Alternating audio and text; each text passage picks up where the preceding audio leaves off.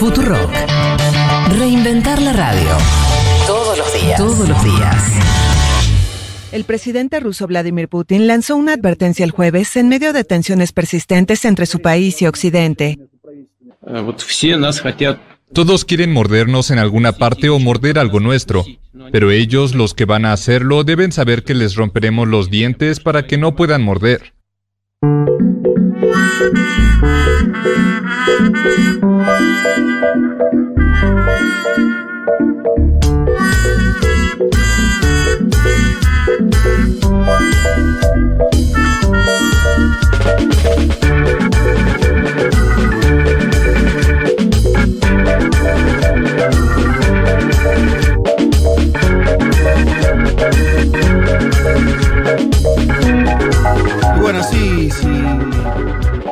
tenés que, a veces te tenés que defender así, te tenés que defender diciendo, te voy a bajar toda la diente, te voy a bajar. Tranqui. No es una metáfora muy. ah, obviamente que es un tono fuerte, en general en la diplomacia se, se usan este, otro tipo de lenguaje, pero incluso cuando se usan lenguajes belicosos, la metáfora de. eh, ¿Cómo es? Perdón, que me estoy baj- ah, perdón, estaba saliendo doble. La metáfora de, de los. De. de romperte los dientes no es muy usual. Bueno, pero no nombre de esta característica, ¿no? Este, una especie de macho alfa de la política mundial, Mm. me parece que sí puede ser más usual, ¿no? Eh, de hecho, lo han llamado, cuando, cuando lo llamaron asesino, dijo, bueno, el que lo dice lo es, ahora dice te vamos a bajar los dientes. Claro. Está en una etapa, está en un año eh, con la espalda grande Vladimir Putin, ¿no? No se leyó esos threads, eh, Putin. Le falta un poquito de concepto de nuevas masculinidades, sensibilidad. Ya fue eso. Yo creo que eso no, no, no, lo está, no, está, no está en esa línea, Juan Elman, me parece. ¿eh? No le llegaron, no le llegaron. No, No, no, pero, no. pero además, como dice Juanma, unas semanas después de que Biden lo acuse de asesino, ¿no? El tipo dice, bueno, si Occidente se mete con nosotros, le bajamos todos los dientes. Está bien, sí, un poquito, de, de guerra. Eh, ah, Vos estás muy soviético, Vázquez, ¿no? Muy filo. No, muy filo- no, no, no. filo bla- pero digo por el año, porque te apostaste a esa vacuna, te gusta empezar con Vladimir, ahí hay algo, hay que estudiar este este acercamiento entre Vázquez y la, y la cultura de Vladimir Putin. puestos a elegir, puestos a elegir en tener amigos. Argentina es un país, no es una potencia mundial, necesita amigos, necesita algún matón de amigos, eso está claro. Puestos a elegir entre las ofertas que hay el mundo, no me parece la peor de las opciones. Si me estás yo te respondería eso. Y si vemos lo que pasó este año con la, con la vacuna, no parece haber, que nos hayamos equivocado mucho en ese sentido. Si, si- si volvemos para atrás, hagamos este ejercicio todos. Volvamos para atrás y digamos, podemos elegir cualquier asociación estratégica eh, para, la, para la pandemia y te, y te llega la Sputnik o te llega la Sinovac o no te llega la Pfizer, que es lo que le pasó a los que apostaron por la Pfizer. Creo que estuvimos bien, ¿o no?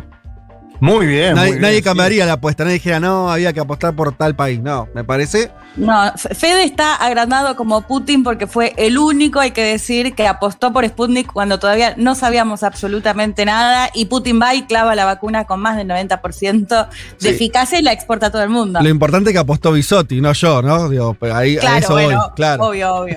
Bueno, no sabemos. Eh, eh, vos apostaste primero, Fede, hay que Sí, decirlo. Es verdad. Bisotti todavía seguro que no lo Vos sabía. apostaste, mira qué loco. Eh, Fede apostó antes que Putin. Pues Claro. Ni, ni Putin estaba tan Ni seguro, Putin estaba quería convencido. vacunar. Eh, Fede, Fede es más putinista que Putin. No le bajen el precio al centro Gamaleya, muchachos. No le bajen el precio, tiene 100 años. Me No. acuerdo que el gobernador Kisilov decía en esa época, ¿se acuerdan? Decía, muchachos, ¿cómo van a cuestionar el centro Gamaleya que tiene 100 años? Sa- saquen todas las cosas del botiquín y tírenlas entonces. ¿Te acordás que decía eso? Mm.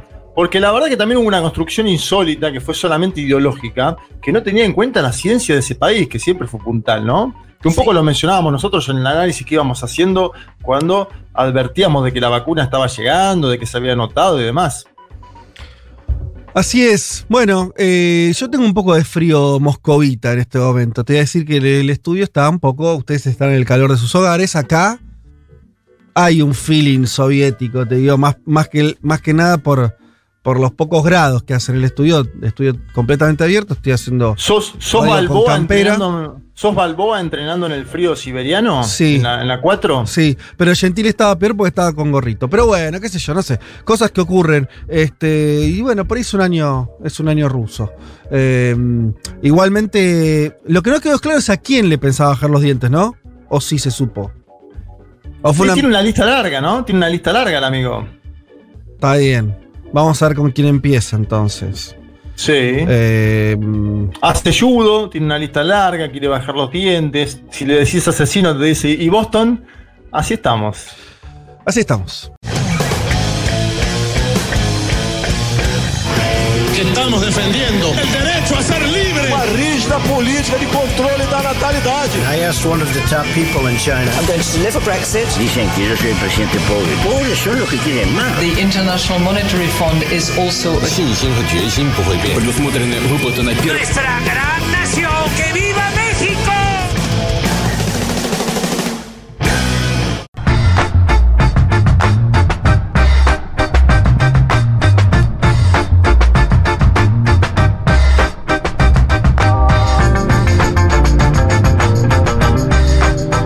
Muy buen domingo para todas y para todos. Domingo 23 de mayo del 2021 y este es el programa 165 de Un Mundo de Sensaciones. Sean bienvenidos. Hasta las 3 de la tarde vamos a estar hablando de política internacional en este bello programa. Em, tenemos muchos temas, lo comentaba en el pase con, con Juan que eh, que bueno, que había mucho, mu- sobre todo mucho movimiento en la región, ¿no? Eh, en todos lados, pero eh, estas últimas semanas, no sé si comparten compañeros que América del Sur está, está ahí como moviéndose, ¿no? Yo hacía un raconto rápido, pero teníamos este... eh, el, el puñito de, Lula y Fernando Enrique, de eso a la constituyente eh, en Chile, eh, las elecciones que se vienen en Perú, hay como toda una cosa de, de mucho movimiento. De esas cosas y algunas más vamos a estar hablándoles. Eh, ¿Querés, eh, Juanma, decir algo de por dónde vamos a tocar el, el- el tema Chile? Aprovecho para decir que quien no vio, quien no vio nuestro Instagram, eh, en el día de ayer eh, subimos un video donde los protagonistas son, eh, bueno, es la mesa de un mundo de sensaciones. eh, y lindo video, ¿les gustó hacerlo? Sí, señor, mucha comodidad. La verdad que trabajamos bien con Lauti eh, y con Juan y con Leti, obviamente. Salió lindo el video. Vamos a ver qué nos dice la gente. Y obviamente la idea es hacer uno semanal. Así que nada. Me gustó, vamos a tratar de que salga más en la mitad de la semana, como, como una especie de, de- de noticia de la, de la semana, un adelanto, un poco de lo que seguramente vamos a tratar después en el programa. Pero lo enfocaron en, en Chile y, y nada, me, me gustó la participación de los tres, ¿eh? los tres muy, dan bien a cámara, como se dice. Vos ya querés hacer el programa. Y yo creo que está, está- Vos ya querés hacer un programa en YouTube. Yo ya te conozco. Vos, vos Y pero falta Fede en el video. No, y fe pero- que los domingos. Escúchame, esa ya. ¿Hace cuánto venimos con esto? ¿Un año, año y medio? ¿De qué cosa? Que vos querés dormir los domingos. ¿No te gusta más despertarte para este programa? ¿Vos decís Claro, que es una forma de retirarme? Sí, no, sí, claro, nos dejás es un aviso. canal de YouTube, Bueno. una producción que nos cuida muy bien, Perfecto. a cargo del Auti. Y claro, te quedas durmiendo. No sabía que mis intenciones eran tan transparentes. Pensé que no se iba a notar, pero se notó. Ok.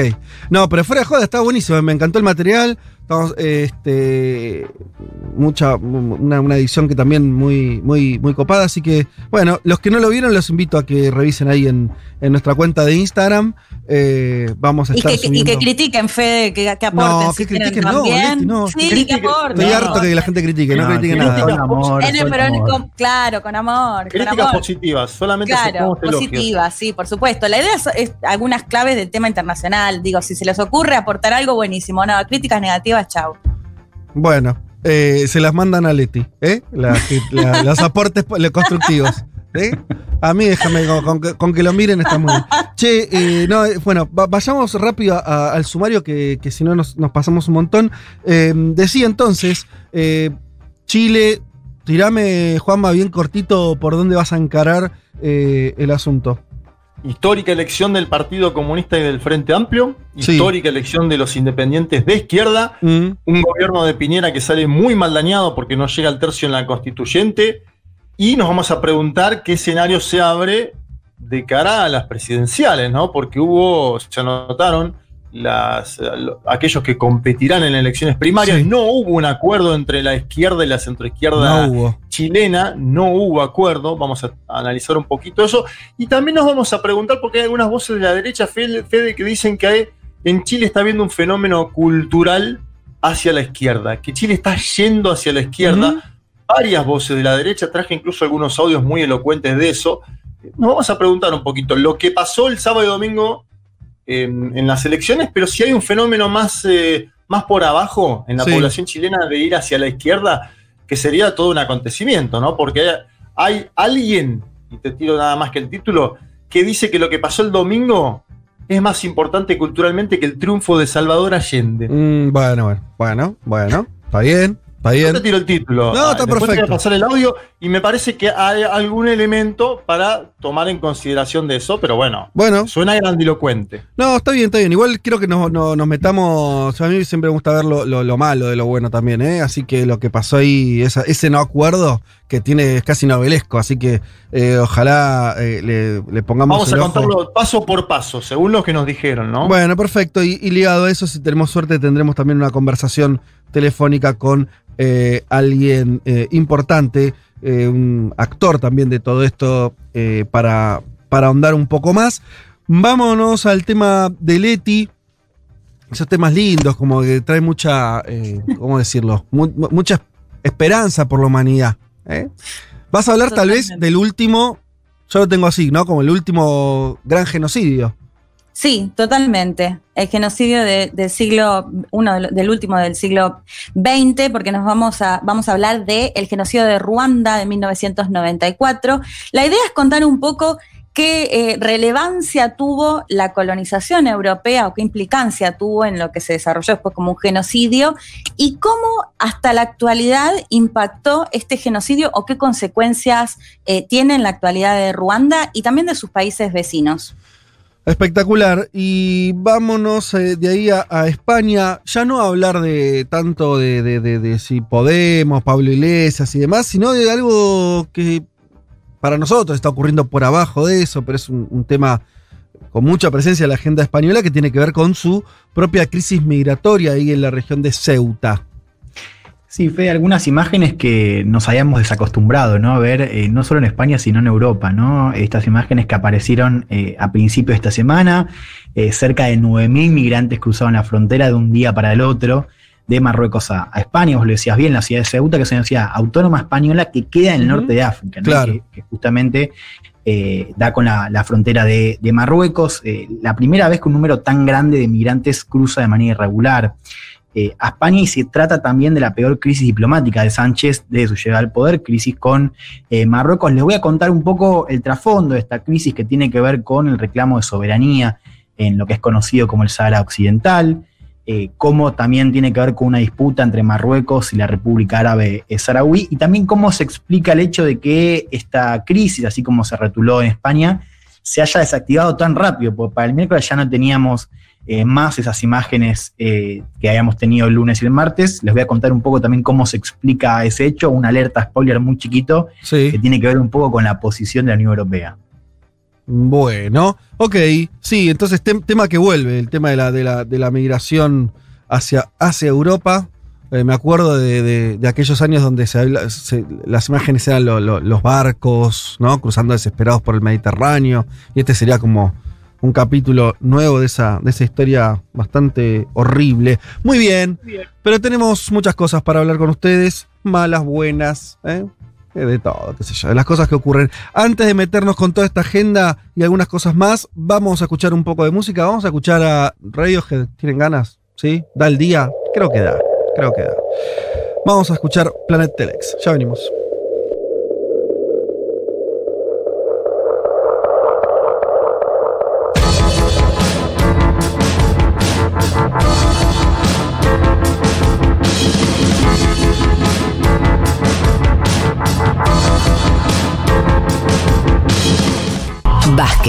Martínez, Carga.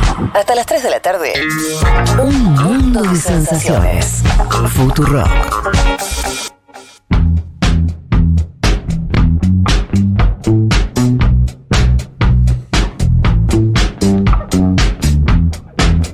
Muy bien, aquí estamos para arrancar. Eh, Hay algunos mensajes de gente sobre los videos. Hay uno que me interesa particularmente.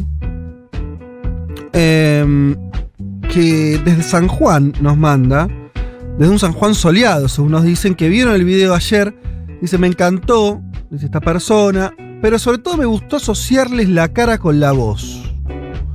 Eh, lo cual, claro, uno piensa que en este mundo ya no hay sorpresas. Que la, la idea de la radio, ¿no? David, vos que sos de vieja escuela radial. Eh, antes, eh, eso de que la- cada uno se imaginaba, le ponía caras a las voces, era algo de otra época, antes de las redes sociales, que ahora todos saben la cara que tenemos todos. Y por suerte hay gente que no. Por suerte hay gente que no. Es casi que lamento eh, que este amigo o amiga sanjuanina haya descubierto nuestras caras. Creo que hubiera preferido que se quede con esto de, de esa fantasía, de saber a ver cómo es Leti, Juanma, o, o por ahí ni se lo preguntaba y con las voces le alcanzaba. Pero bueno, se ha, se ha descubierto. Si eh, no se asustó de cómo somos, ya ganamos. ¿No? ¿Cómo decía Juanma? Que si no se asustó de cómo somos, Sí. si, no, si no- si no es que me vio a mí con la barba y dijo, este chabón, qué mal que sale, ya ganamos. No, pero no lo dice, pero viste que eh, eh, yo me acuerdo de cuando me pasaba a mí, mucho más esporádicamente, de pronto te encontrabas con una foto, poner una, una foto en un diario de alguien que vos escuchabas en la radio, no era tan, tan obvio, o alguien que pasaba a estar en la tele, que tampoco se da tanto, te generaba una especie de, sensación extraña, es decir, nunca terminaba de coincidir lo que vos te habías creado en tu cabeza con lo que era eh, en la realidad. A mí me encanta lo que le pasaba a- a este o a esta oyenta eh, de San Juan previamente. Pero bueno, eh, y por lo tanto hay mucha gente que entonces no sabe cómo somos. Me gusta esa idea, me gusta la idea de que hay gente del otro lado que no sabe que para- solamente somos voces. Me gusta. Es parte de la magia de, de- de este Claro, medio, ¿no? total. Es parte de lo que lo hace tan lindo. Exactamente, bueno, muy bien. Y por supuesto hay gente preparando comidas y esas cosas que estamos acostumbrados. Después, después estaremos saludando. Pero vamos a meternos con el panorama de esta semana que está muy cargado. Arranquemos por acá. Por supuesto, como siempre, Juanma Juan Leti hagan sus aportes. Arranco por eh, el conflicto entre Israel y Palestina. Saben ustedes, se produjo un alto eh, en el fuego. Después de 11 días de bombardeo continuados. Bueno, quien se llevó la peor parte, por supuesto, fue el territorio de Gaza. Se estiman que unas 100.000 personas tuvieron que abandonar sus hogares. 100.000. Algo así como 17.000 viviendas quedaron destruidas. Le voy a contar esta historia que apareció en la ley en el país. Y creo que tal vez nos ayude. Ahora sí es una palabra que a mí no me gusta, que es empatizar. Diría, a ver si intentamos ponernos eh, en un lugar más cercano que esto de hablar de una región y que es Israel y que. Elías Shumat, un peluquero de 31 años, sobrevivió, aunque tenía algunas lastimaduras en sus manos. También sobrevivió su hija de 12, que se hizo famosa, y tal vez alguno se cruzó con esa foto, porque fue una nena a la que rescataron después de, de- los escombros, después de 10 horas de búsqueda. Había estado todo el día abajo de los escombros y por suerte sobrevivió. Pero Eliad perdió a su mujer y a sus hijos de 9, de 6, de 5 y de 2 años. Y según recoge el país, esto le dijo a la prensa, es como si ninguno de los dos estuviéramos ya vivos. Acá por otro lado no vimos ningún túnel de jamás. Eh, se murieron 255 personas. Y lo digo así porque los medios en general saben que no hacen esto. es una cosa medio eh, terrorífica. Yo estoy juntando a los muertos de Palestina y a los de Israel. Claro, cuando eh, haces la diferenciación de dónde murió estas 255 personas, en los 11 días del conflicto, 243 vivían en Gaza y 12 en Israel, pero todas son personas. A veces hay que decirlo obvio. De las 243 que vivían en Gaza, 66 eran nenes, niños. ¿sí? ¿Qué dijo Netanyahu en estos días? Dijo, debilitamos, como conclusión del conflicto, debilitamos el poder militar de Hamas, destruimos 100 kilómetros de sus túneles que están llenos de agujeros. Son más una ratonera donde se esconden los terroristas. Uno se pregunta si es tan débil esa estructura militar, si hacía falta hacer lo que hicieron, ¿no? Y jamás, por otro lado, dijo, demostramos que los palestinos resistimos, defendimos Jerusalén y la mezquita de Al-Aqsa eh, que es este, bueno, lo contaba Elma la semana pasada bien donde uno de los focos que originó también el conflicto la mezquita eh, y, y su esplanada además. ¿Qué dijo Biden, el presidente de Estados Unidos? El viernes se pronunció por el conflicto y dijo, no hay ningún cambio en mi compromiso con la seguridad de Israel. Punto. Ningún cambio, en absoluto. Esto porque hay una política larga, ustedes lo saben, por parte de Estados Unidos de defensa, de apoyo estratégico, militar, económico, simbólico, de obturación de cualquier decisión dentro del Consejo de Seguridad de Naciones Unidas, por ejemplo, que en estos días se vio. La mayoría del Consejo quería emitir un comunicado fuerte para que Israel detuviera eh, los ataques. Con el veto de Estados Unidos eso se imposibilita.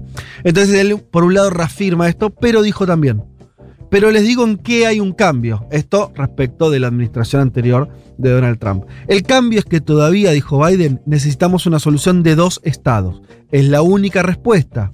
La única respuesta. Bien.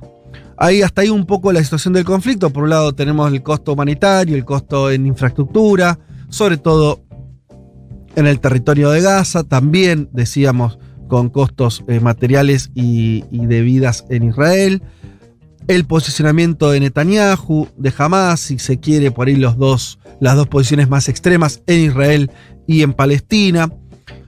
Tenemos también algo que ahora no me voy a meter, pero lo estuvimos conversando, que es el recrudecimiento de los enfrentamientos internos en Israel. Hubo algunas manifestaciones de árabes israelíes, eh, como intentando también reconstruir algo de ese lazo. Eh, algunos en la política israelí diciendo que inmediatamente antes de estos ataques había una posibilidad de acercamiento de una mayoría no de derecha en Israel. Esto ahora quedó muy postergado. Netanyahu de vuelta en el centro del poder. Y yo miraría qué va a hacer Biden y Estados Unidos con esto que dijo. Bueno, ¿dónde hay un cambio? En reforzar la idea de que la salida es con dos estados. ¿sí? O sea, un Estado israelí, un Estado palestino, que mutuamente se reconozcan. Veremos si, esto de Biden es una declaración o efectivamente una política fuerte de Estados Unidos a, porque esto no cabe otra que decirlo de esta manera, para que eso ocurra, Estados Unidos debería forzar ¿no? muchísimo a Israel para que acepte esa, eh, esa, esa, esa posibilidad, pero bueno, por ahora me parece que son más que nada declaraciones.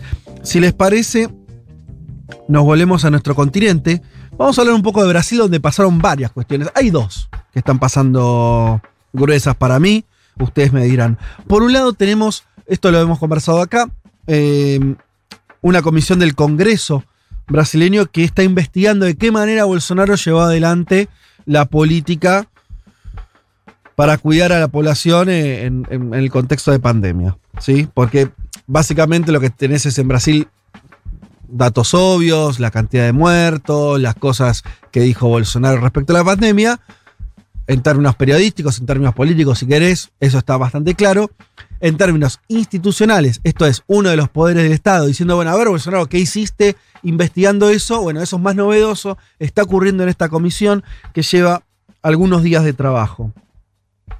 El dato destacado de la semana es que Eduardo Pazuelo, ex ministro de Salud, es uno de los que compareció ¿sí? ante los congresistas esta semana. Hizo una defensa cerradísima de lo que eh, actuó el gobierno de Bolsonaro, del cual él fue parte. Había mucha expectativa si Pazuelo se iba a desmarcar, no se iba a desmarcar, etc. Eh, y sobre él, sobre el ministro y eventualmente sobre Bolsonaro, pesan cosas gruesas. Por ejemplo, eh, la famosa hidroxicloroquina que el Estado brasileño compró, que el propio Bolsonaro eh, hizo propaganda cuando eh, se sabía que no había elementos científicos que, digan que eso era un tratamiento posible contra el COVID y de hecho cada vez se reafirma más. El desastre por la falta de oxígeno de 20 días en Manaus, ¿se acuerdan? Esto también lo hemos tratado acá. La ciudad de Manaus, que fue un desastre sanitario, la cantidad de muertos y muchos, además de por la propia enfermedad, porque durante eh, casi un mes no hubo oxígeno en los hospitales. Y otra de las cosas eh, que también se lo acusa, entre comillas, a Pazuelo, porque este tribunal no es un, esta comisión no es un tribunal justamente, no acusa, sino que busca, bueno, por lo menos que se conozca la verdad de lo que ocurrió, eh, la negación a comprar vacunas de Coronavac, eh, o sea, sellar un acuerdo con China por estas vacunas que después sí, finalmente, este, eh, utilizó, pero bueno, hubo mucho tiempo donde se, se negó el gobierno brasileño a, a sellar un acuerdo.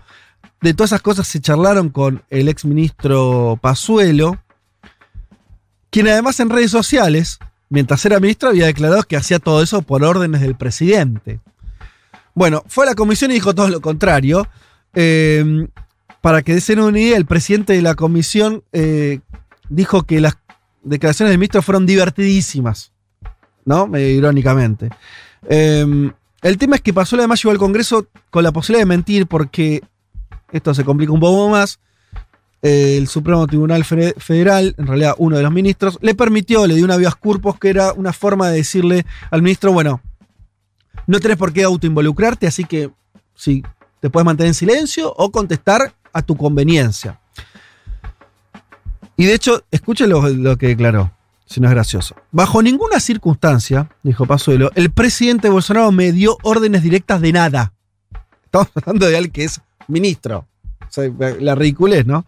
De que un ministro, de un presidente pueda decir eso. Bueno, en ningún momento el presidente de la República me orientó, ni me derivó, ni me dio órdenes de hacer otra cosa que no fuera lo que yo estaba haciendo. Nada, absolutamente nada.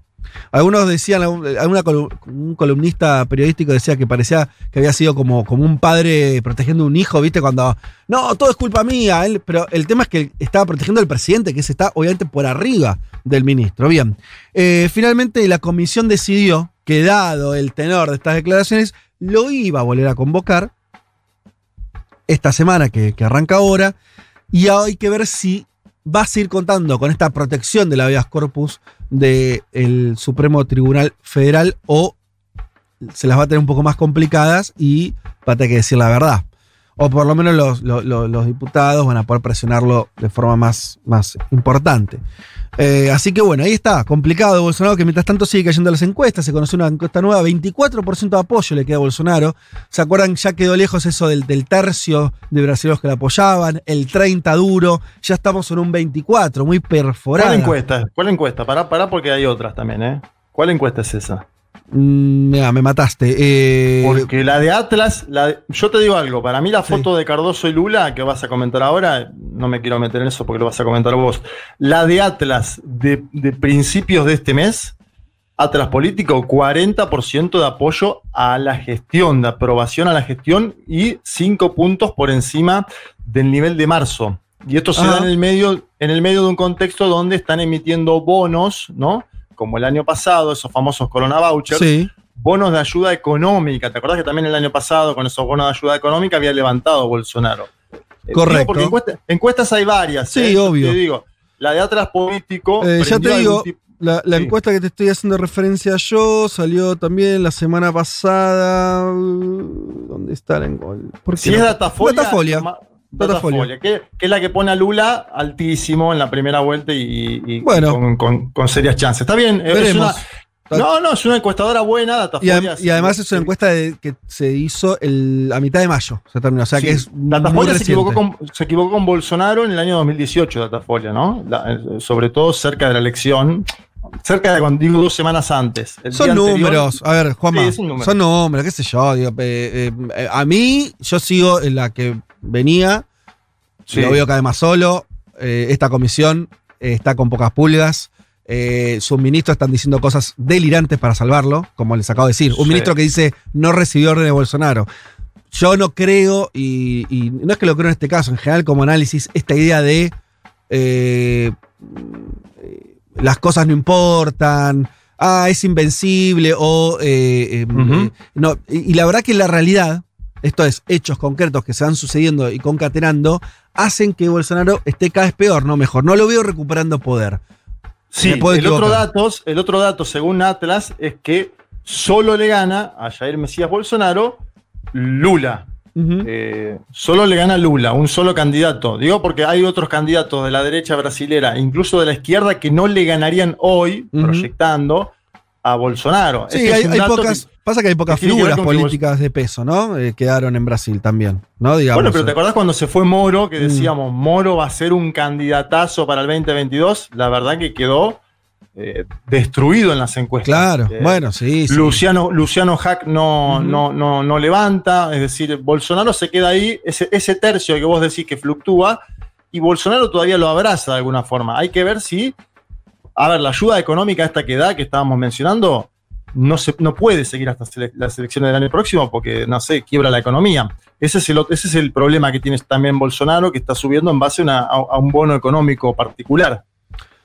Totalmente, sí, mm, totalmente. Eh, co- coincido con, con- con eso. Veremos. Sí, lo, lo bueno se parece a lo del año pasado. Según, de vuelta, algunos números. El año pasado le había generado mayor, una adhesión más fuerte que este año. Eh, tampoco soy muy. Bueno, veremos. Falta mucho para, para- para el electoral. Yo me refiero más allá de, esos números a que, evidentemente, cómo se van acomodando los actores. eh, pareciera que, a Bolsonaro le viene costando sumar, sumar aliados. Hablemos un poquito de, ese puñito que se vio de la foto de Lula y Fernando Enrique. Fue el 12 de mayo, el, encuentro este en Fernando Enrique y Lula en la casa de Nelson Jovín, que era justo un tipo que fue ministro de ambos, ¿no? Que por ahí, por eso fue el, el- el que. el anfitrión. ¿sí? Em, lo interesante es que estamos hablando. Fernando Enrique fue la figura, figura central de la oposición a los años del PT en el poder, aún no siendo candidato, ¿no? Era como el, el- el aglutinador, el tipo más importante de esa centro derecha, el que mayor legitimidad tenía y el que siempre intentó destronar al PT eh, desde el 2003. Y es importante por la historia corta de, de Fernando Enrique, ustedes lo saben bien. En la última elección, él se negó a apoyar a Fernando Haddad, ¿no? Hizo presidencia de eso, después dijo que había votado en blanco, creo. Eh, y ahora se muestra eh, de esta manera y además haciendo declaraciones explícitas diciendo que si hubiera segunda vuelta votaría esta vez por Lula, lo cual también es un reconocimiento de su error de haber eh, de no haberlo hecho eh, en, cuando fue la elección entre Haddad y Bolsonaro. A mí me parece que esto también muchos lo advirtieron como un cambio muy importante por dos razones. Por un lado, porque sigue achicando la idea de una tercera vía. Esto es algo que siempre se, se puso el- en el análisis que eh, básicamente era, bueno, Bolsonaro se va a quedar con el electorado más de derecha, Lula, el PT, quien represente esa fuerza o ese sector con una candidatura de izquierda, y va a haber una candidatura de centro derecha. Incluso algunos decían, frente al eclipse, eh, bueno, en su momento la prisión, pero lo que pasó mucho eh, eh, en otros lugares también, esto de dar por muerto a los liderazgos, ¿no? Bueno, ya está el ocaso de Lula, va a venir para confrontar con Bolsonaro una figura de centro derecha. Bueno, esto, ese encuentro de Fernando Enrique y él diciendo que votaría Lula en segunda vuelta, me parece que también achica muchísimo esas opciones. Lula se encamina a poner atrás suyo a casi todo lo que no sea eh, bolsonarismo. Em, y también en el, en el, en el corto plazo me parece que, que ayuda a otra cosa, que me parece que es lo que más le importa a Lula, diría yo, que es a terminar de derribar esa demonización que se había construido contra la- su figura y la del PT, ¿no es cierto? Porque es una especie de legitimación del sistema, entre comillas, que tener la venia de Fernando Enrique. Eso me parece que se juega en esa imagen, en esa foto, en esa, en esa reunión. Eh, lo que fue gracioso es como, no sé si ven ustedes cómo se lo tomó Bolsonaro. Bolsonaro dijo, este caradura de Fernando Enrique, miren porque a veces uno ve que la conversación política de Argentina está complicada, y lo está, ¿no? Y tiene figuras como Bullrich y todo eso, que, que es cierto, pero mirá lo que dice el presidente de Brasil. Ese caradura de Fernando Enrique ahora dice que va a votar por Lula. Me dan ganas de soltar un poco de plata para el MST en la región donde está la finca de Fernando Enrique para que la gente pueda invadir ahí de nuevo. ¿Quién sabe? Tal vez así aprenda. Esto no es que es un trascendido. Ah. Lo dijo Bolsonaro en uno de sus lives. Eh, ¿Qué nivel, no? Eh, tremendo. Igual a la, a la- a la izquierda del PT, es decir, al PSOL, incluso al MST, le cayó bien la foto con Fernando eh, Cardoso. Digo como para también graficarlo más allá de este- esto, esto burlón que decía Bolsonaro. Le cayó bien al sector de izquierda, porque saben que eh, es esto, armar lo más, algo lo más amplio posible, una especie de frente de todiños, a que siga Bolsonaro, ¿no? Ni más ni menos. No, claro, claro, claro. Me, me parece que es. Es más, vos dijiste frente de todiños, así medio en chiste. Yo creo de verdad que tanto Lula, en su momento Evo Morales, eh, miraron mucho la experiencia de la constitución del Frente de Todos, o si querés lo que hizo Cristina allá por 2019, de cómo superar esa situación, que también un poco la tiene Lula, eso que se dice mucho. O sea, eh, eh, hablando de Brasil podríamos decir, eh, sin Lula no se puede, con Lula no alcanza, que se aplicó tanto a Cristina, ¿no? O sea, Sí. me parece que mi- miran mucho lo que pasó en Argentina eh, como, como para buscar fórmulas eh, político-electorales. No, no me sorprende que, que estén mirando... Bueno, acaba- acaban de lanzar un instituto, no un instituto, una vinculación entre el Instituto Patria y el Instituto Lula. La semana pasada, Claro. ambos, ambos eh, ex- expresidentes, eh, entre ellos la, la actual vicepresidenta de la Argentina. O sea, eh, esa mancomunión existe en el término de buscar una plataforma de ideas continentales, te diría. Che, y finalmente hablemos eh, un poquito de Perú, ¿sí? Eh, también, acá vamos a hablar de encuestas. Como decía Juanma, para un lado, para el otro, es prácticamente imposible saber a quién creerle o no. Pero se acuerdan ustedes que la semana pasada habíamos dicho que había un repunte fuerte de Keiko Fujimori eh, de cara a la segunda vuelta electoral que venía recuperando posiciones, lo daban ya muy cerca de Pedro Castillo, que había sido la gran sorpresa. Recordemos nada más, primera vuelta, Pedro Castillo, un candidato desconocido. Incluso en este programa hablamos de Perú varias veces sin nombrarlo. ¿eh? O Sí. sea, no, no estaba dentro de, de las opciones que No parecían tenían la ganadoras. foto, Fede, ¿te acordás? Los medios no tenían la foto tenían de la Pedro. Castillo, Ah, a ese increíble. nivel. Bueno, Pusieron la fotito del lápiz. Claro, sacó 19 puntos después el amigo de la primera vuelta, sorprendió. Keiko había sacado 13. O sea, de ahí se parte. De hecho, si vos ves una diferencia de eh, unos 5 puntos, 5 o 6 puntos. Em, pero con votaciones bajísimas, ¿sí? Finalmente ahora, en los últimos días aparecieron algunas encuestas donde eh, le dan un crecimiento nuevamente a la diferencia. Hablo de una encuesta llamada Datum que da, o Datum, de, que le da 45, algo así como 45 puntos a Castillo y 40 a Keiko, o sea, manteniendo una diferencia de 5 puntos.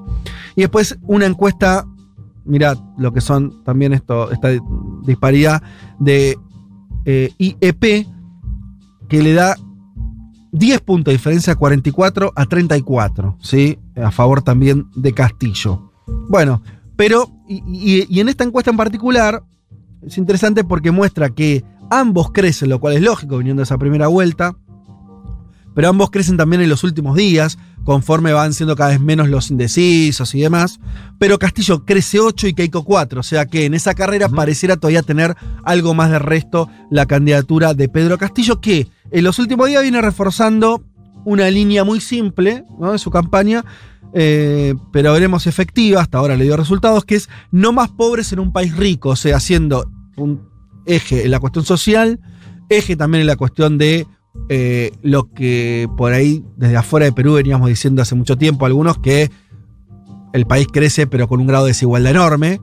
Bueno, hacia ahí apuntan los cañones Castillo y por otro lado tenés a Keiko que viene agitando cada vez más la cuestión del comunismo, que pusimos el single la, la semana, la semana pasada, ese tan divertido, eh, con, con el ritmo de cumbia, pero además del comunismo le agrega cada vez más la línea de mano dura. De hecho, sumó a su equipo a varios, este, eh, varias personas vinculadas a, eh, a ese tema, ¿no?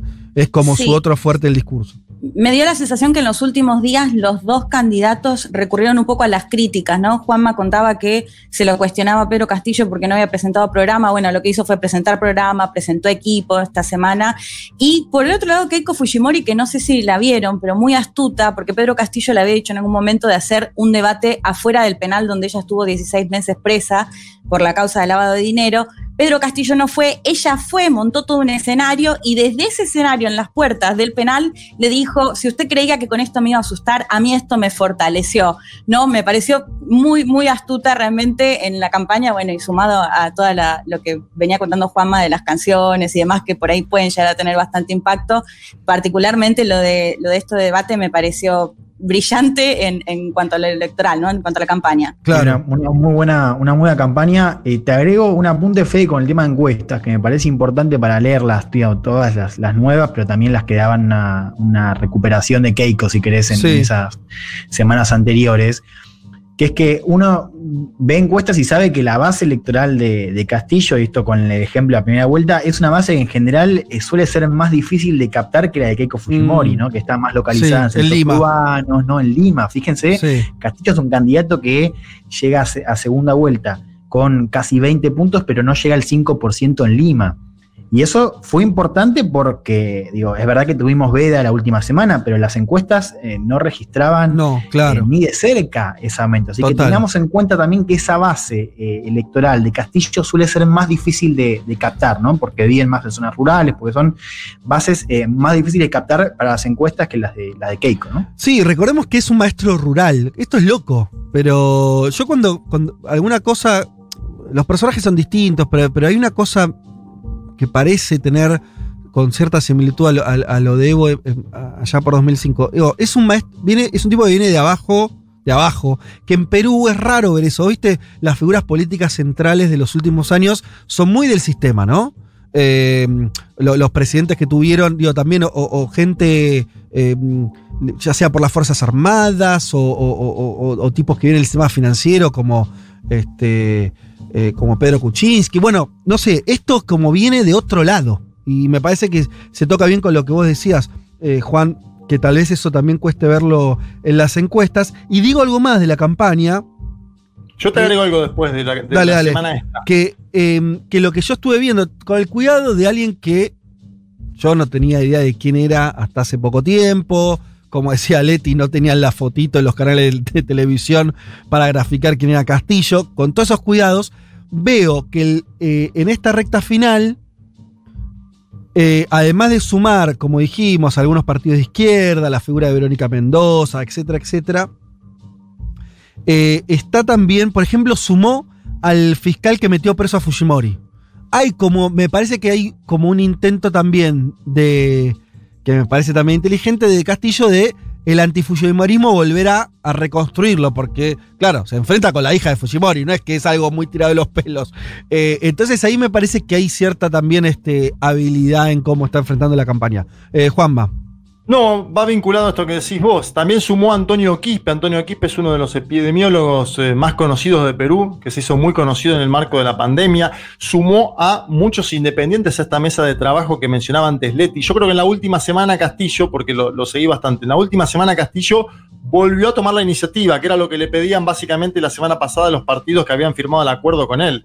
Sentó esa mesa de profesionales, donde están estos que mencionábamos, Mm. donde el, está el que mencionás vos, Sí. está el propio Quispe, que es epidemiólogo, y pone gente de los partidos, pero uno o dos. Pone uno de Perú Libre, Ajá. su propio partido tiene uno solo en la mesa esa más amplia, eh, pone uno del Frente Amplio, pone uno de la formación de Verónica Mendoza Juntos por el Perú, en este caso es Anaí Durán, cuando conversamos nosotros con ella semanas atrás, bueno, Anaí Durán está formando parte del equipo de Pedro Castillo de forma eh, directa. Me parece que hay ahí toda una idea de Castillo de decir, bueno, yo solo, mi formación Perú Libre no puede con esto, que esté presente igualmente, convoquemos algo más amplio donde hay muchos independientes y algunos partidos de centro izquierda izquierda. Eh, me parece que ahí tomó la iniciativa nuevamente, hay que ver si le sale bien o mal esto, pero tomó la iniciativa, que era algo que le venían pidiendo.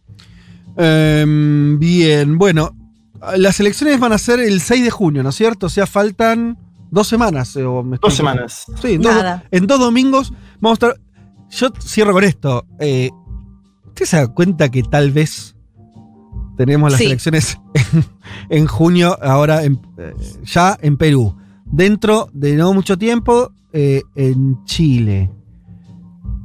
El 2022 puede encontrarse a dos países de los cuales durante años se dijo de su eh, estabilidad neoliberal, de eh, bueno, de la imposibilidad de la izquierda de acceder, de que no tuvieron giro progresista en los últimos años, eh, y demás, de pronto gobernados por sectores no ya de centro izquierda, sino muy a la izquierda, lo cual es bast- Fede, un flash Y- tremendo. Sí. Y te sumo Colombia, porque hay que ver qué pasa con todas estas protestas y cómo se canaliza para el año que viene.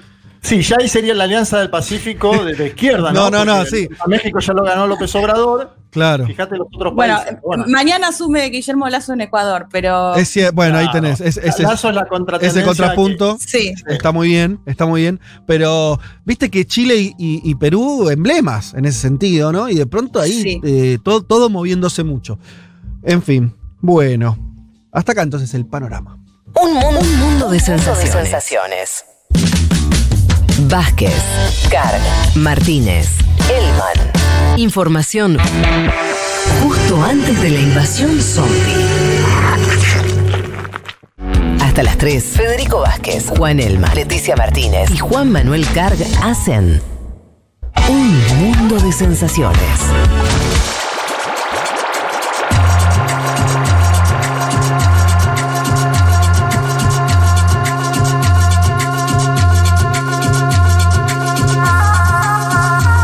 Me encanta porque acá Cristian Nadal o Nodal.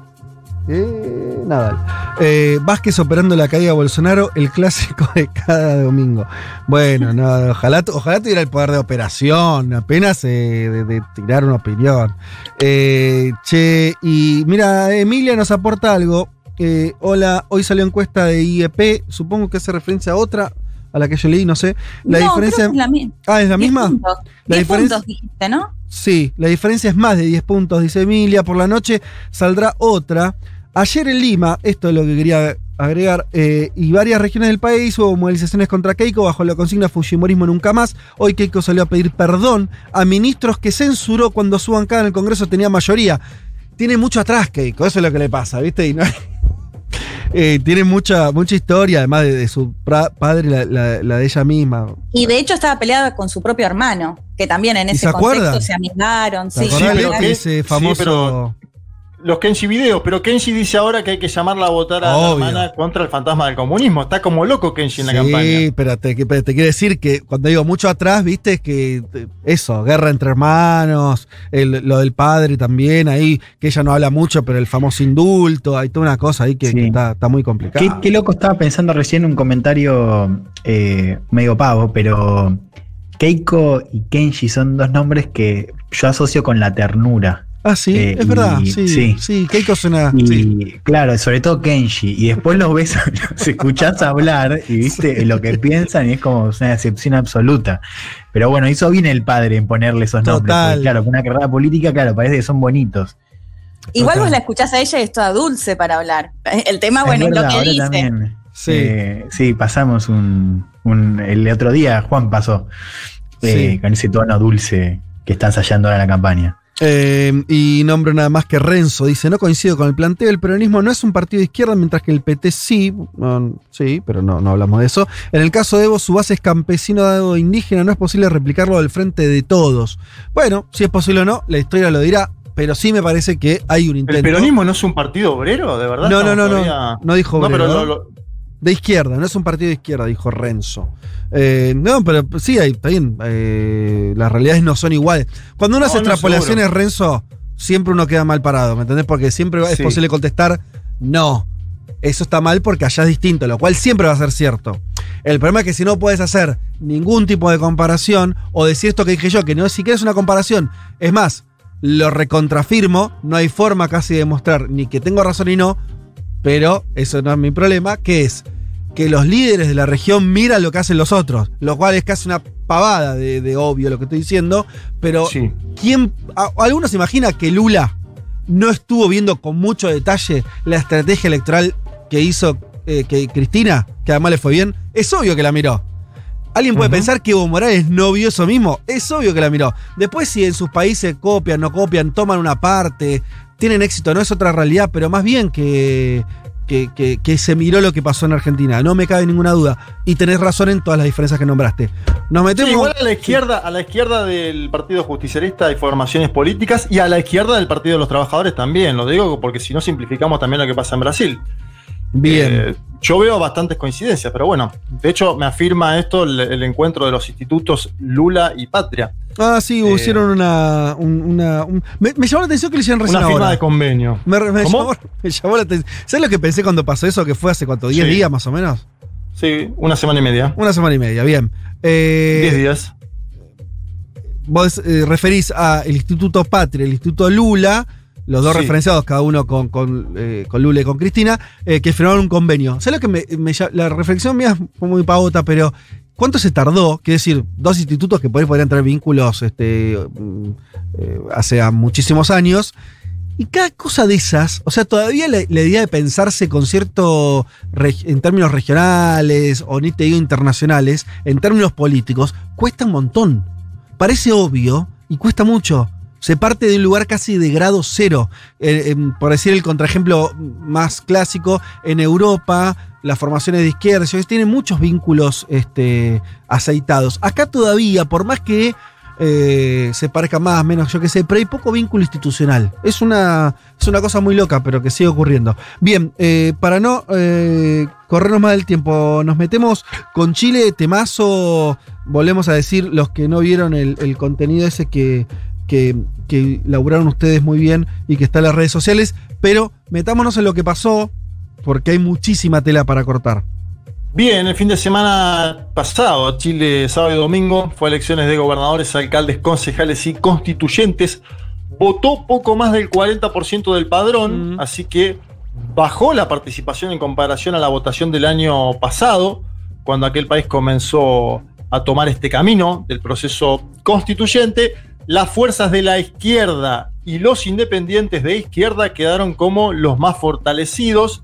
Volvió a ganar Daniel Jadwe. El Partido Comunista además conquistó la alcaldía de Santiago y el Frente Amplio hizo una muy buena elección en términos generales, incluso en, en la propia constituyente, ¿no? donde tienen, va a tener más, eh, eh, más eh, constituyentes que el propio Partido Comunista. La derecha chilena no llegó al tercio, ¿no? La derecha chilena no llegó a ese tercio que le hubiera permitido tener un freno de mano en el armado de esta Carta Magna. Entonces vamos a decir en primer lugar que el estallido social del año 2019 se institucionalizó porque ya tiene 155 nombres y apellidos. El que primero habló fue Sebastián Piñera la noche del domingo y dijo lo siguiente. La ciudadanía nos ha enviado un claro y fuerte mensaje al gobierno y también a todas las fuerzas políticas tradicionales. No estamos sintonizando adecuadamente con las demandas y con los anhelos de la ciudadanía.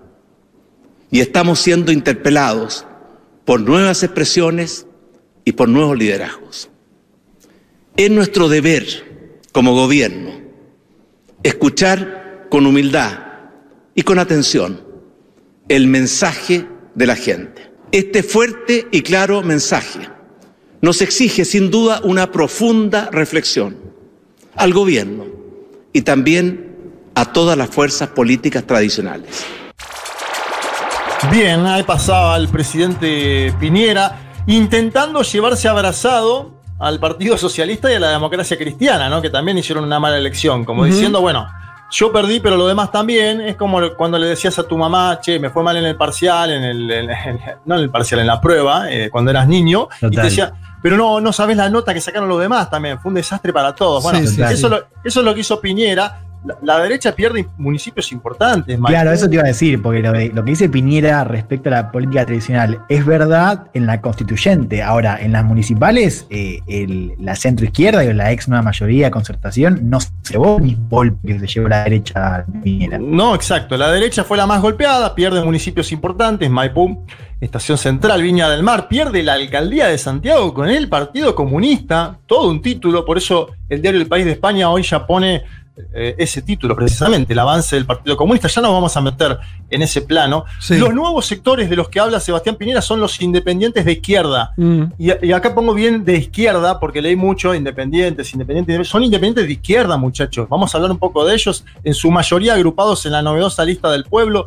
Demandas transversales de fortalecer al Estado en salud, en educación, en vivienda, acceso al agua y además en establecer un Estado plurinacional. Hay personajes característicos como la famosa tía Pikachu, estoy hablando de Giovanna Grandón, que fue vestida de esa forma, como Pikachu, a las movilizaciones del año 2019, pero tiene un discurso que está a la izquierda del Partido Sí. Comunista y a la izquierda del Frente Amplio. Mm. También fue elegida la Machi Linconao, hay varias biografías de ella eh, circulando, una importante dirigente mapuche, defensora de los derechos humanos. Quiero ir un poquito a la constituyente en sí. Ahora volvemos a el tema de los partidos. La tercera de Chile, medio que no es progresista ni de izquierda ni mucho menos, hizo durante estos meses el mismo cuestionario a más de mil candidatos a la constituyente en Chile. Y esta semana publicó los datos de los 155 que fueron electos. Sí, lo vi. Muy interesante. ¿Lo viste? Sí, sí. Es interesante porque hay varias cosas. Primero, la justicia. Bueno, un tercio de los nuevos constituyentes quiere directamente formar un tribunal aparte del Tribunal Constitucional, es decir, que dejar atrás el Tribunal Constitucional tal como se lo conoce.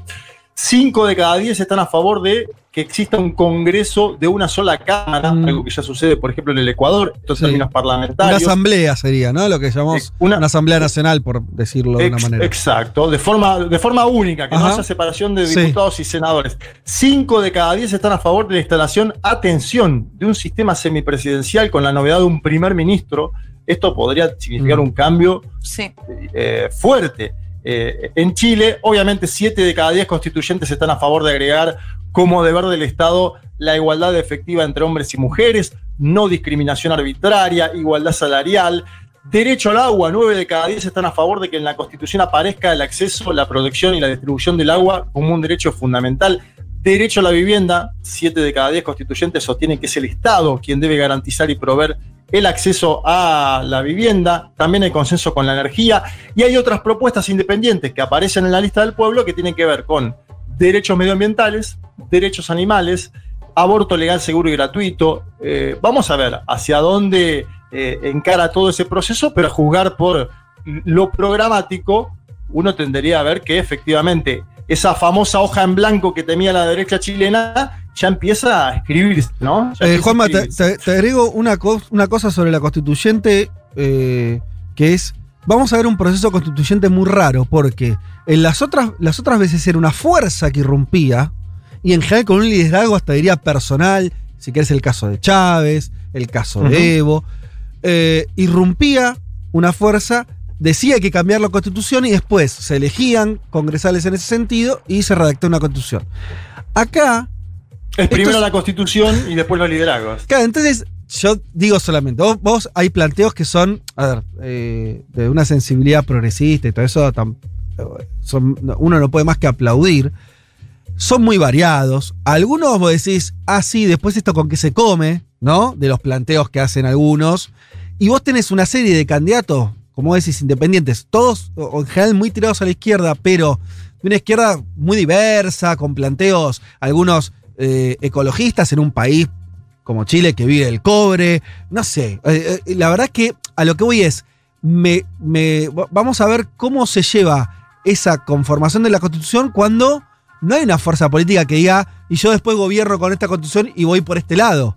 O sea, que podemos tener una constitución mega zurda, mega transformadora, y después va a haber gobiernos, qué sé yo, que va- no sé qué, eh, eh, como una, una distancia que puede haber, haber ahí entre el texto y lo que después los gobiernos puedan hacer. Bueno, vamos a ver, eso también tendrá que ver con... eh, Los acuerdos que se produzcan o no. Sí, los- y sobre todo con las elecciones presidenciales, Fede, me parece, al menos en este plano. Vos, sí, Sí, vos sí, estás sí. proyectando más a 20, 30 años. ¿De qué tamaño es la preocupación dentro de la derecha por el crecimiento del Partido Comunista y el Frente Claro, Amplio? Quiero, sí. que, quiero que escuchemos a Carter, que es alcalde de la Florida, alcalde De de, derecha. Chile, de, de Chile Vamos, De Chile Vamos, alcalde sí. de Chile Vamos.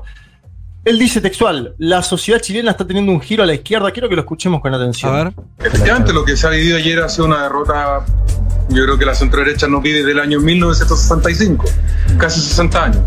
Es la culminación de hacerlo todo mal, de entender mal la situación, de tener una mirada muy poco humana del drama social que ha vivido Chile y también, sin duda, de un giro a la izquierda que está teniendo la sociedad chilena. El, alcalde Jado ha tenido una gran performance en, Re- en Recoleta, aumentó su votación, han ganado Santiago con un éxito rotundo en Santiago. En materia de concejales lo han hecho estupendo los comunistas. Es bastante incomprensible un partido que es de otra época, que es como de la época de, de la Guerra Fría, o algo que no existe en ninguna parte del mundo, salvo en Chile.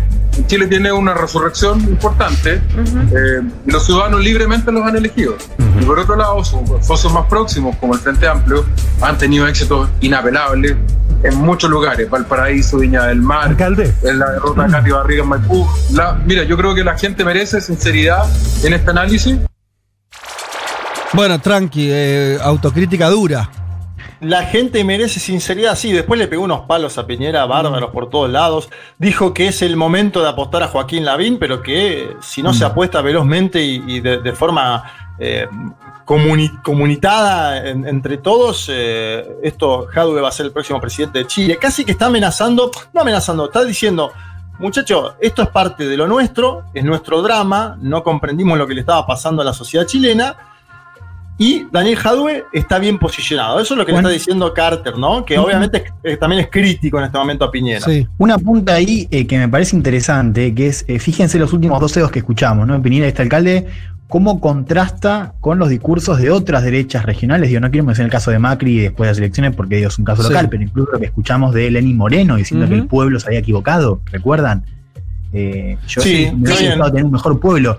Digo, no me parece menor, es cierto que digo, tam- tampoco podemos englobar a todas las Mm. posiciones derechas en estos discursos, pero digo, si uno lo compara con el clima regional, sigue siendo un discurso mucho más medido y más autocrítico también, lo cual eh, casi que es una novedad en este clima. Sí, ayer justo leí una entrevista que le hicieron a Pepe Mujica y él decía eso. Qué sinceridad, Piñera, para reconocer esto de no sintonizan.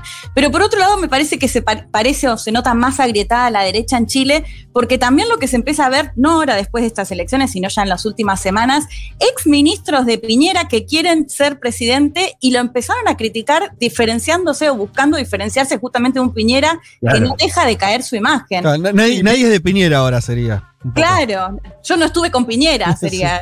¿Quién? ¿Quién? ¿Sebastián Piñera? No, no lo tengo. Piñera No, se, se descapitalizó mucho, Claro. Piñera, la, la verdad que se. Desde el año 2019, también hay que decir Sí, eso. Desde, desde ese momento para acá se descapitalizó por completo. Eh, a mí lo que me gustaba de Carter es esto que, que señala Juan, ¿no? La sinceridad, ¿no? En el análisis. Y ojo, porque desde afuera de Chile también hubo preocupaciones de los grupos inversores, ¿no? Goldman Sachs, por ejemplo, sacó un comunicado. Goldman Sachs sacó un comunicado Mm. por las elecciones en Chile y dice, la nueva constitución va a validar un Estado más grande e intervencionista y la ampliación de la seguridad social para satisfacer las demandas de mejores servicios públicos de salud y de educación, pensiones más altas y menor desigualdad. Y dice, la constituyente añadirá más presión sobre la dinámica fiscal y de la deuda que ya se está deteriorando y un posible cambio de las políticas e instituciones favorables a la inversión hasta ahora podría afectar el desempeño macroeconómico a, media- a mediano plazo. Interesante cómo el mundo también se va parando en base a lo que pasó en Chile el sábado y domingo pasado. Vuelvo a la derecha porque hay un personaje que, me, que lo escuché ayer y cuando lo escuché dije, este audio lo tengo que pasar. Eh, Es, es un periodista llamado Tomás Mosiati de Bio Bio. Además es comentador de la cadena CNN cada tanto, pero es una persona conservadora, ¿no? Sí. Ojo, conservador, pero que antes de las elecciones pronosticó un boom independentista y de la izquierda. Y le pegó. Y ahora, Mo- ahora Mosiati dice que hay un nuevo momento histórico en Chile. Un nuevo momento histórico. Escuchen estas palabras porque son fuertes. Escuchen la argumentación en las palabras. La victoria de las elecciones no fue de la centroizquierda, fue la de la izquierda, esa sin apellidos. Desde ahora, nunca la izquierda había tenido tanto poder. Esta victoria es superior a la de Salvador Allende, esa que ocurrió el 5 de septiembre de 1970, esa victoria icónica. En esa época, la Unidad Popular no pretendía modificar la Constitución. No solo eso, aceptó un reforzamiento de ella llamado Estatuto de Garantías Democráticas para poder acceder al poder. Allende ganó con cerca del 36% de los votos. Lo que ha ocurrido ahora es que la izquierda logró tener el mandato popular, o sea, un mandato legítimo para redactar la constitución sin ninguna limitación. Porque la única que tenía, esa de los dos tercios, que obligaba a negociar, no existe se vació por completo. Lo que se suponía que era una especie de eufemismo, esa llamada hoja en blanco, se hizo total realidad. Comienza entonces una nueva república. Fuerte, ¿no? sí, Fuerte de interesante. Mosiati. Él, él dice que de clivaje, dictadura, democracia, se pasó en las últimas décadas a neoliberalismo versus antineoliberalismo y que no, obviamente en las elecciones del domingo pasado gana el bloque antineoliberal. Es, es tan lapidario Mosiati que dice que la derecha chilena puede quedar afuera del balotaje. Mm. Hay que ver, parece, parece un título fuerte eso, catastrofista para la derecha chilena. Pero o sea que, ya- que- que vos decís que, claro, habría un balotaje entre centro izquierda e izquierda, ponele. Claro, entre, entre lo- la ex concertación y. eh, Y Jadwe o alguno, o- o Boric. O Boric, Sí. o Boric en caso que gane. Sí. Hubo debates durante los primeros días de la semana sobre la inscripción a las primarias presidenciales. Me meto en ese tema como para ir hacia Sí. alguna conclusión. Karina Oliva, que es una dirigente del Frente Amplio que pasó a la segunda vuelta como candidata a gobernadora en la región metropolitana, eh, se, se propuso opinar so- sobre estos debates entre la izquierda y la centroizquierda. Quiero que la escuchemos y que después hablemos un poquito de la inscripción de las candidaturas primarias. Karina Dale. Oliva del Frente Amplio. Yo no, yo no vetaría a nadie. Si hoy día la democracia cristiana dice quiero sumarme a un proyecto de transformación y superar el neoliberalismo y, por ejemplo, que la democracia cristiana dijera vamos a apoyar la recuperación de las aguas, vamos a recuperar los recursos naturales, vamos a recuperar los derechos de la gente y estamos, vamos a derrumbar, por ejemplo, el sistema AFP, me parecería una llamada de atención importante de transformación. Pero si quieren mantener las AFP, si quieren mantener los derechos de agua al mundo privado, si quieren seguir privatizando Chile, evidentemente tenemos no una diferencia electoral, tenemos una diferencia política.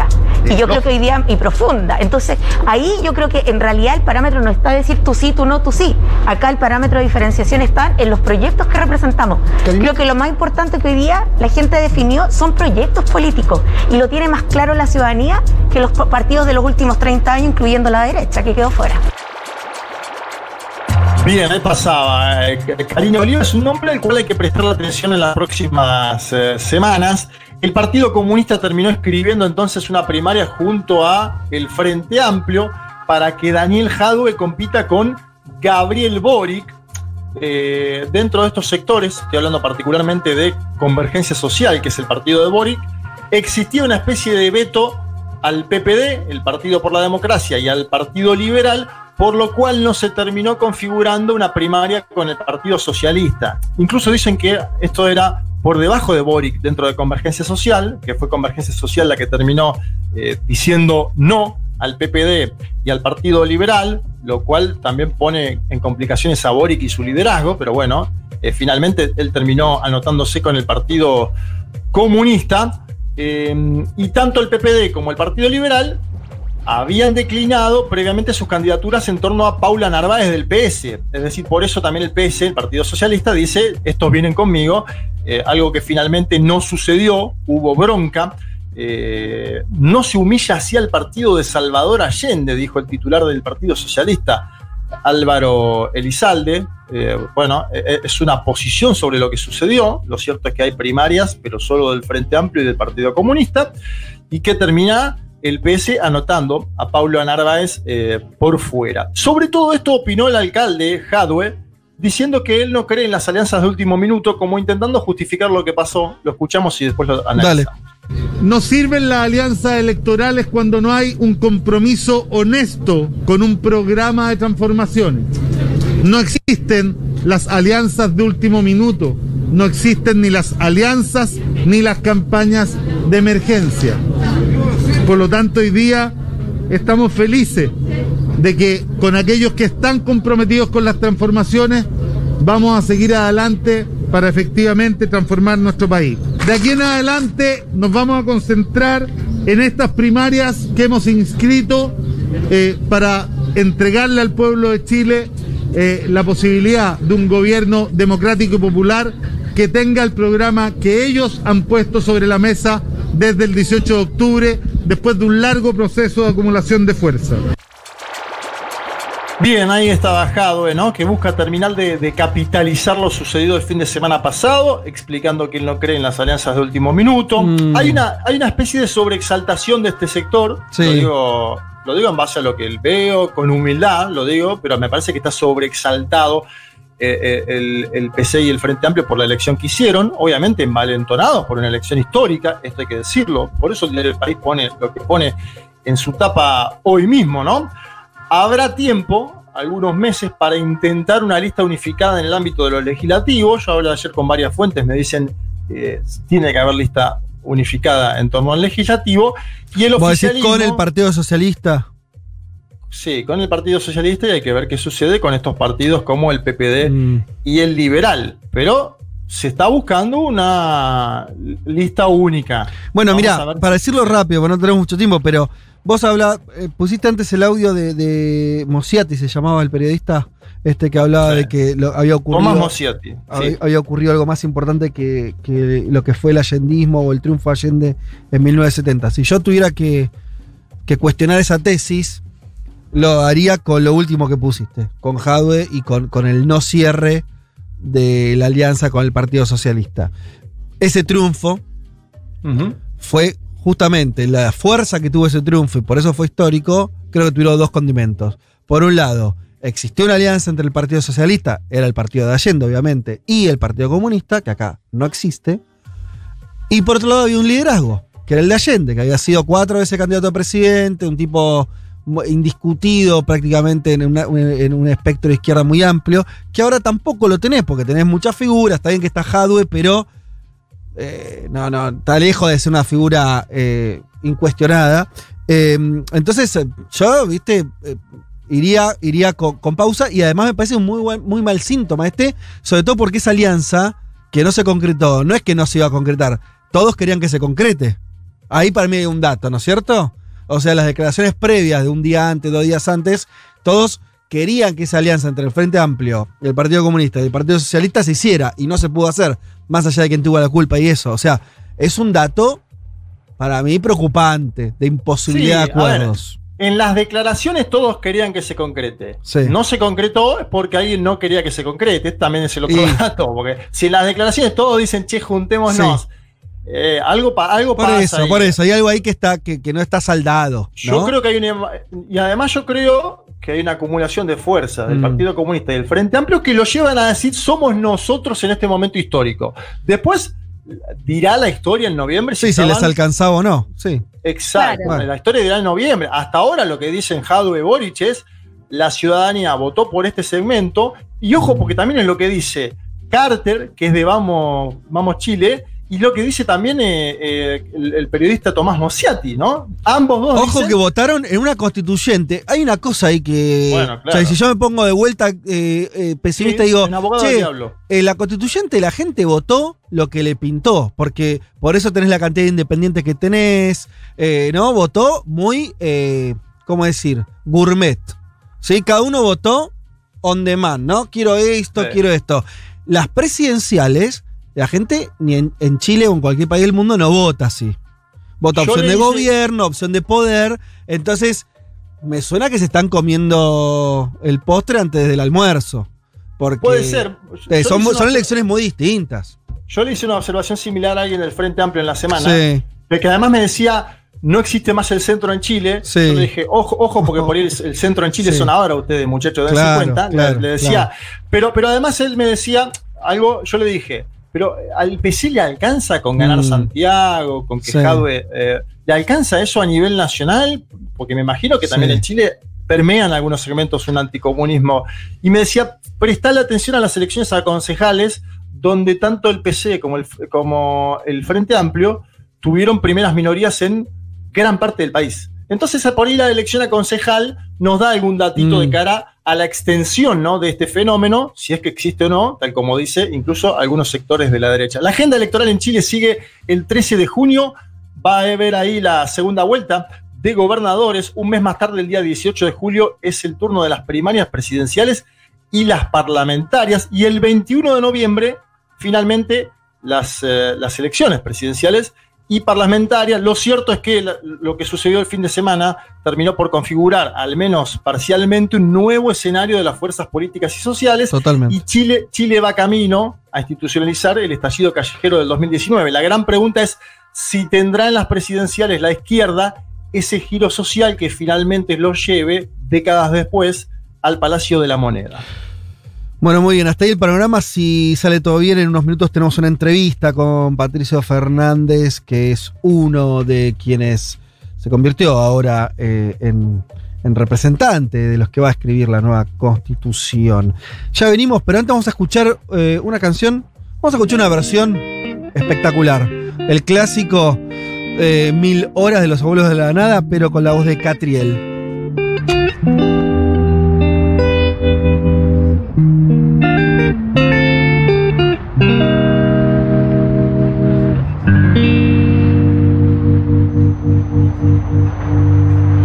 Hace frío y estoy lejos de casa. Un mundo de sensaciones.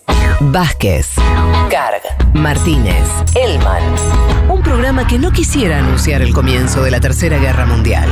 Pero llegado el caso, lo hará.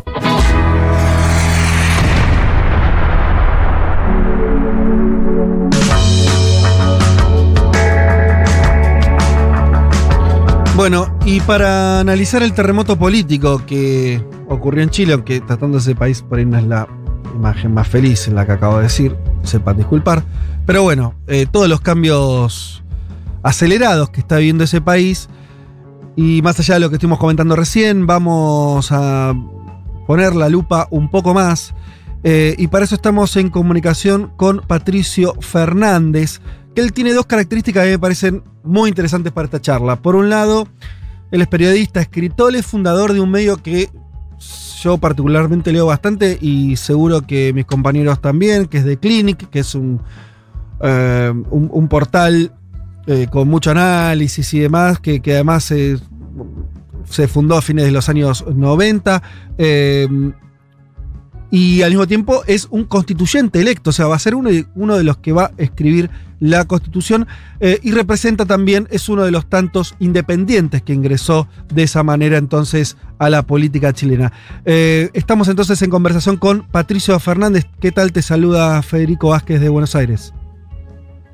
Hola Federico, mucho gusto. Aquí estamos en este, tal como tú dices, en estos tiempos eh, de cambio que algunos, especialmente conservadores de Inglaterra, y a otros nos entusiasman sobremanera. Sí, me imagino. Además, eh, nos interesaba mucho charlar con vos por esto, yo por eso nombraba lo- la- tu, tu trayectoria como escritor, como periodista, fundador de medios. Eh, además, porque en estos eh, años habrás analizado muchísimo la realidad política eh, eh, chilena y ahora te encuentras como protagonista. Y me parece que hay cosas, nosotros veníamos conversando, yo me ponía un poco a propósito de abogado del diablo, eh, como de para tratar de ver también los problemas de todo este gran cambio. Cuando digo problemas es las incógnitas, las incógnitas que nos despiertan. Y voy a arrancar directo ahí, por ahí, si vos querés comentar otra cosa, pero para ir bien al, tratar de ir al fondo, que es una de las cuestiones que primero encendió la alarma, además de todo lo que ocurrió en términos de la elección, que ya lo contábamos, el gran triunfo de los sectores de izquierda, independientes y demás, es si todo eso que se expresó el domingo pasado en las elecciones va a poder conducirse de alguna manera de llegar a un puerto más concreto. En primer lugar, obviamente una nueva constitución, habrá un nuevo gobierno a fin de año en Chile. ¿Vos sos optimista en las posibilidades de acuerdo, de articulación, o vos también ves ahí el gran problema que va a tener esta, esta nueva realidad política? Mira, yo hago, hago un distingo acá, eh, prefiero- que, que lo hacía Fernando Sabater, filósofo español, cuando le decía si era optimista de la transición española. Decía, Mira, optimista no, yo tengo esperanza.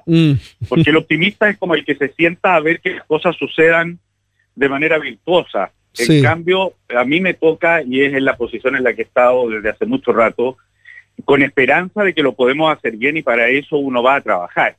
Sin ningún lugar a duda, esto no es sencillo, esto es muy complejo.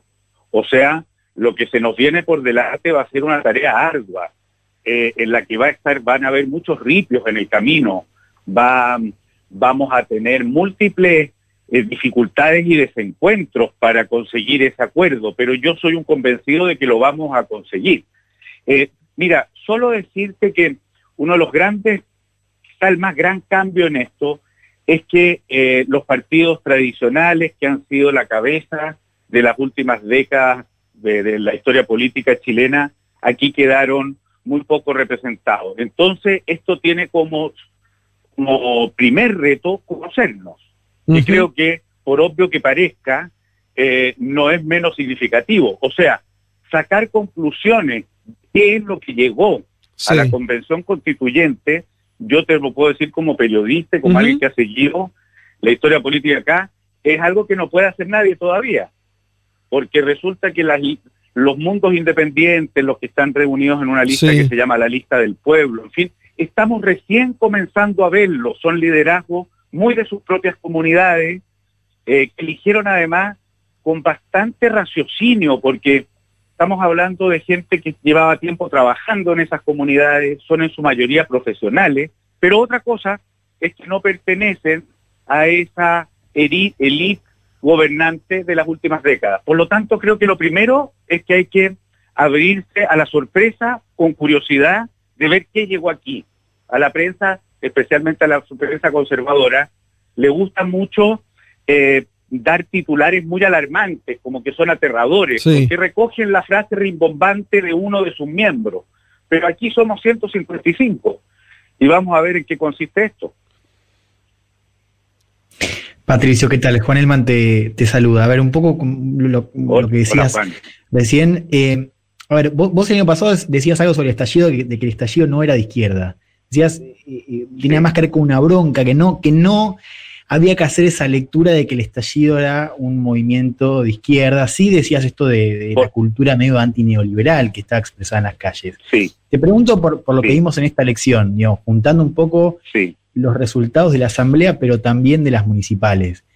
¿Cambias la lectura? Digo, eh, ¿cómo, cómo, cómo lo No. ves hoy? O sea, ¿estáis con la misma lectura? No, porque mira, claro, porque ahora, lo que pasa es que de izquierda, si, o sea, si esto lo vamos a poner en ejes de derecha, izquierda, como siempre, evidentemente que lo que hay acá es izquierda.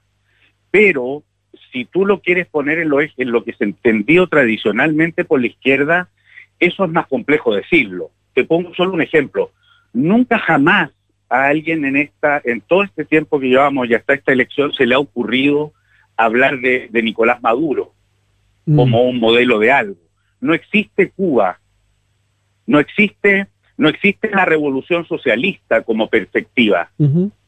Entonces, eh, es cierto que aquí, incluso a partidos de, a- a partidos de, de izquierda, de los más tradicionales y ortodoxos, como el Partido Comunista, le ha ido bien, pero no es que le haya ido extraordinariamente, bueno, ganaron, ganaron algunos lugares emblemáticos, lo que es muy significativo, pero en buena medida es porque han sido quienes mejor han representado, a veces olvidando incluso las posibilidades de acuerdos con otro y pensando mucho en su propio sector, pero eh, es los que han representado mejor esa bronca.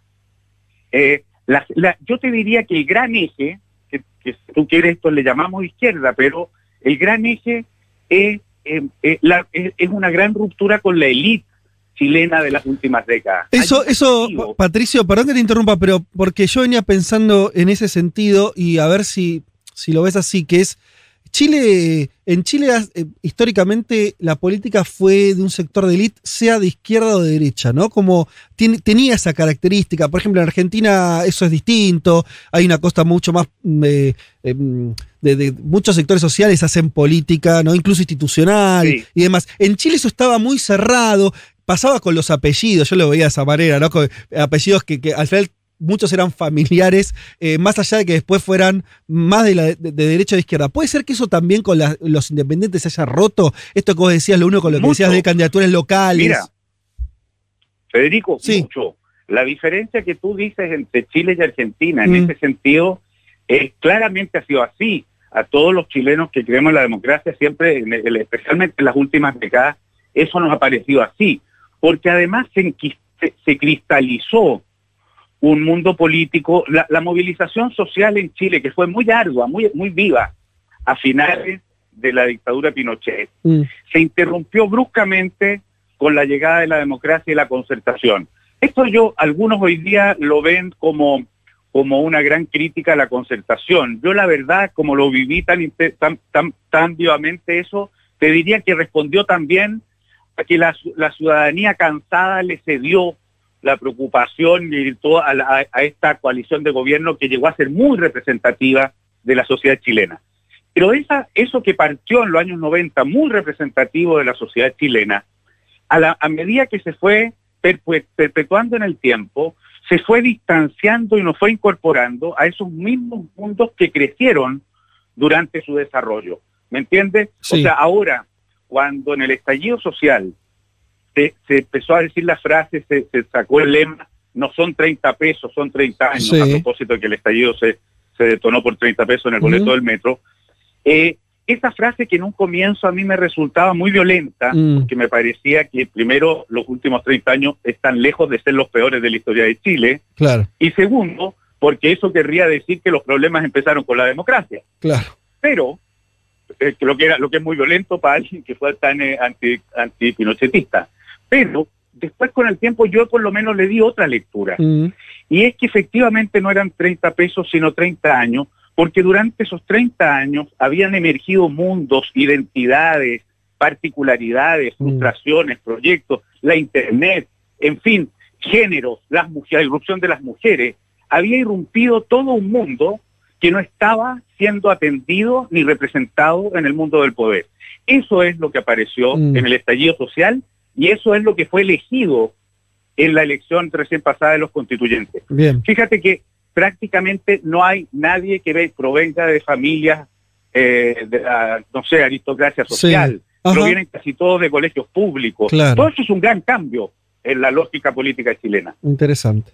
Juanma. Pat- sí, Patricio, Juan Manuel Carc te saluda. Antes de hablar con vos, eh, pasábamos algunos audios, ¿no? De, políticos y analistas chilenos tratando de interpretar lo que pasó. Pasamos el, audio de Carter, alcalde de la Florida, que dijo textual, la sociedad chilena está teniendo un giro a la izquierda, ¿no? Y que casi que diagnostica que Jadwe va a ser el próximo presidente. También pasamos un audio de Tomás Mosiati, periodista de Bio Bio, que decía textual, nunca la izquierda había tenido tanto poder, esta victoria es superior a la de Allende, decía Tomás Mosiati. Te quiero preguntar, ¿cómo ves esas lecturas, no? Que desde la propia derecha están eh, prácticamente diagnosticando un presunto, un supuesto triunfo de Daniel Jadwe del Partido Comunista, obviamente también en el marco de su alianza con el Frente Amplio en las próximas elecciones presidenciales. ¿Esto es precipitado? ¿Hay un Chile que está girando a la izquierda? ¿Qué, qué estás viendo vos en este momento? A ver, el giro, el giro es claramente, es claramente a la izquierda, digamos, en el sentido, en primer lugar, de que la derecha, con sus partidos políticos y su mundo organizado, en esta elección sufrió una derrota radical. La, la- la- la derecha esperaba tener por lo menos un tercio de la convención constituyente, que era que con ese tercio podía, se podía bloquear o podían eh, detener, digamos, determinadas eh, transformaciones, porque se necesitan dos tercios de los votos de los constituyentes para aprobar cada una de las, de las normas constitucionales que tengamos que aprobar. No alcanzó ni siquiera a tener ese tercio. Por otra parte, el discurso que está reinando al no provenir de, las de, los, de los nombres y rostros conocidos, para la derecha chilena, que es de un mundo social bastante característico eh, y que está acostumbrada a resolver las cosas entre rostros conocidos, esto es muy inquietante. Eso en primer lugar. Dentro de la dispersión política que estamos viendo en Chile, con partidos que han prácticamente desaparecido, imagínate que la democracia cristiana sacó un constituyente, Ah, el partido más grande de la historia Sí. de Chile. Sí, sí. O sea, es como que mañana el peronismo sacara por allá un par de constituyentes. Imagínate. O sea, es como. No, no, no, no, la comparación es muy exagerada, pero en fin.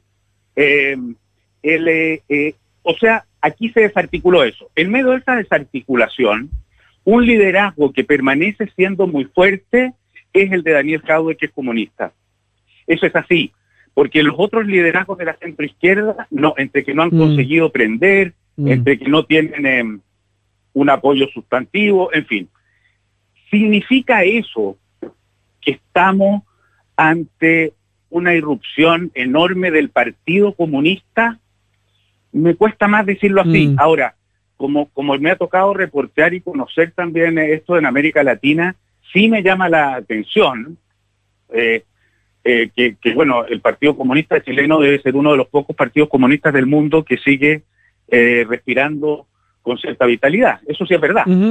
Pero, pero no es tampoco un partido comunista que siga los lineamientos a la pata de las otras partes. Como te digo, aquí si alguien llega a hacer campaña eh, con la figura de Maduro o con la figura de Chávez o, o- o enarbolando el camino, digamos, a la revolución socialista bajo el ejemplo de Fidel Castro, no saca votos. Mm. No, y, la- y, y Jadwe mismo tipo- está sentado en, en algo más que tiene que ver con su gestión, ¿no? Con, eh, va por ese lado. mismo es exactamente, es un alcalde que ha tenido una muy buena una muy buena gestión, muy popular. Eh, entonces, ¿cómo lo vamos a leer? Mm. Yo todavía en esto me declaro con puntos suspensivos. Claro. Pero si hay que decir, si Chile está teniendo, o sea, ante, ante la declaración de si Chile tiene un vuelco a la derecha o a la izquierda, eso no hay dos lecturas posibles, digamos. Mm. Eh, es muy evidentemente a la izquierda. Desde ya, porque el cambio constitucional que vamos a tener, la constitución del 80 es una constitución que nace en la Guerra Fría para responderle a la unidad popular encabezada por Salvador Allende y con un gran temor, desconfianza y desprecio por el Estado. Tiene en su corazón la iniciativa individual, la competencia y la lógica de los Chicago Boys. Es- es- es- está fundada por- eh, sobre la teoría neoliberal en el sentido más riguroso y estricto de la palabra. O sea, no, esto no es, no es un eslogan, digamos. Sí. Ese, ese, ese, ese núcleo, perdón, con esto les termino, ahora evidentemente, y yo creo que hay un cierto consenso en eso, dará un giro del individuo, la competencia, la rentabilidad inmediata, a la colaboración, la sustentabilidad y una democracia más participativa. Patricio Leticia Martínez te saluda, ¿cómo estás? Eh, en ese contexto que hablaban de la izquierda, me interesa saber tu opinión acerca de cómo crees que queda la derecha ahora con un Piñera que no para de caer su imagen, con sus propios exministros y posibles candidatos a presidente intentando desligarse de la figura de Piñera. ¿Y cómo puede jugar la derecha? Bueno, por supuesto, por un lado, las elecciones de noviembre, no sé si de la mano de Joaquín Lavín o, o quién va a ser finalmente, ¿no? Pero por otro lado, ¿cómo puede jugar la derecha, que justamente era quienes más se oponían al cambio de la Constitución, el año que viene cuando Chile tenga que volver a votar para ver si aprueba esta, la nueva Carta Magna, ¿no? Mira, la derecha está en este momento en un estado de depresión y desplome que no te lo puedes imaginar. Eso en primer lugar. O sea, no pueden creerlo. Y un sector importante, eh, especialmente de la derecha social y económica chilena, están muy asustados. O sea, de pronto se les presentó una realidad política eh, completamente nueva y fuera de su control, desbordada. Esto los tiene muy preocupados. Yo te diría que en la derecha chilena hay muy grosso modo, ¿ah? porque esto habría, se podría hacer mucho más fino, pero como no tenemos todo el tiempo para esto, eh, hay un mundo de la derecha que entiende que hay que navegar con los cambios. Eh, y de alguna manera se ve, entiende que se tiene que adaptar y ver cómo, cómo participar de esta transformación, eh, no desde el lugar de la resistencia radical, sino desde el acomodo para que no se desplome el sistema, digámoslo así. Y hay otra derecha chilena que tiene, está representada por Marcela Cubillos en la convención, por la UDI, los Ujú. partidos más, eh, Más dura. más, más, más ideológicamente neoliberales y más extremos, que llegan a esto como para poner un dique, Mm. como, como que llegan a defender sus ideas, a contener, a- Mm. etcétera. Eh, tomaban- le- le- les encanta el ejemplo de la última elección española, Claro. en Madrid, donde la, la- la derecha se impuso con sus ideas, etcétera. Si tú me preguntas a mí, yo tengo la impresión y un poco más que la impresión de que tanto esas, esas mentalidades de derecha eh, obtusa eh, eh, eh, que, se, que están ahí como, como para, para detenerlo todo, así como la- las más intransigentes de la izquierda en un proceso constituyente como el que estamos invitados a participar, se van a quedar aislados. Porque este va a tener que ser un proceso de diálogo. Esto es en esencia un proceso de diálogo. Y al llegar tanto independiente, la derecha, esa derecha dura de la que te estoy hablando, Sí. sumada con todo el resto de sus cómplices más abiertos, suman cerca del 20%. O sea, si optaran por quedarse en la pelea, lo suyo se llama irrelevancia. Eh, estamos hablando con. Eh, Perdón, que te interrumpí, te, te quería hacer la idea. Estamos hablando con Patricio Fernández, eh, constituyente electo. Sos uno de los que va a escribir la constitución, entonces te quería cerrar con esta pregunta.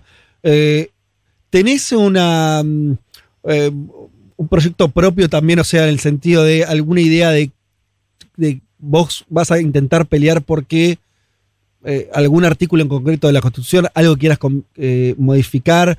Eh, y, y te lo agrando la pregunta, ¿crees que más allá de grandes títulos, las constituciones son grandes guías, ¿no? No son leyes, ¿no? Eso vendrá Sí, después. sí. Pero algo que vos decís, bueno, acá va a haber un cambio concreto. Eh, apuesto Sí. a que la constitución te cambie algo en concreto del modelo actual.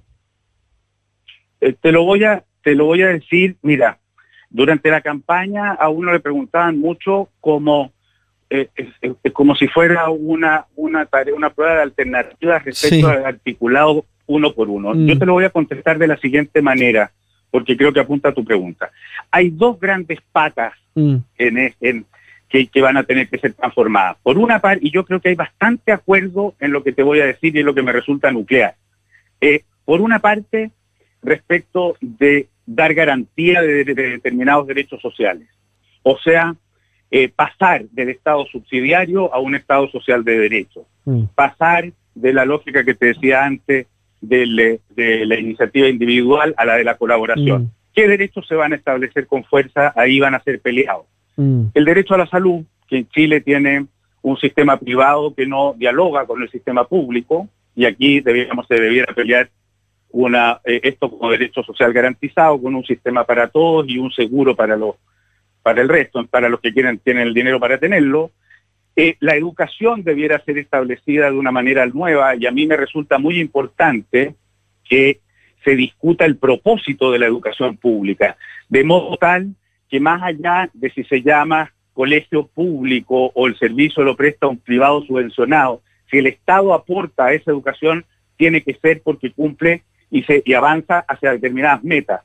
En, el, en esta gran discusión cultural, espero que ya no será, se- tendrá relación con el tipo de ciudadano, tendrá relación con la relación con el medio ambiente, tendrá relación con nuevos valores que esta constitución intentará eh, establecer. Las pensiones, que ha sido un tema importantísimo en Chile, las pensiones van a tener que ser garantizadas. Hoy día ese fue uno de los grandes corazones del, del, eh, del estallido social y va a haber que garantizarlo. Y finalmente la vivienda. Yo a mí me interesa mucho que se establezca como derecho social también la conectividad a la web porque me parece que todo, todo aquel que no tiene acceso a eso eh, constituye marginalidad.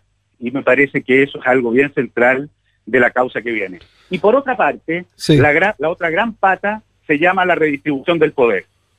Cómo cambia el sistema de gobierno, cómo se da más poder a la, a la organización local, cómo se reconoce además los pueblos originarios y pensamos en un Estado plurinacional. Ese es un tema que a mí me es muy caro y me interesa muchísimo porque creo que tiene consecuencias más allá de la sola relación con el pueblo mapuche. Habrá que recuperar el agua, que en Chile está privatizada, lo que es una barbaridad, y habrá que establecer algunos temas de futuro que podemos ser ejemplo al mundo, por lo menos que el mundo nos preste atención y ayuda.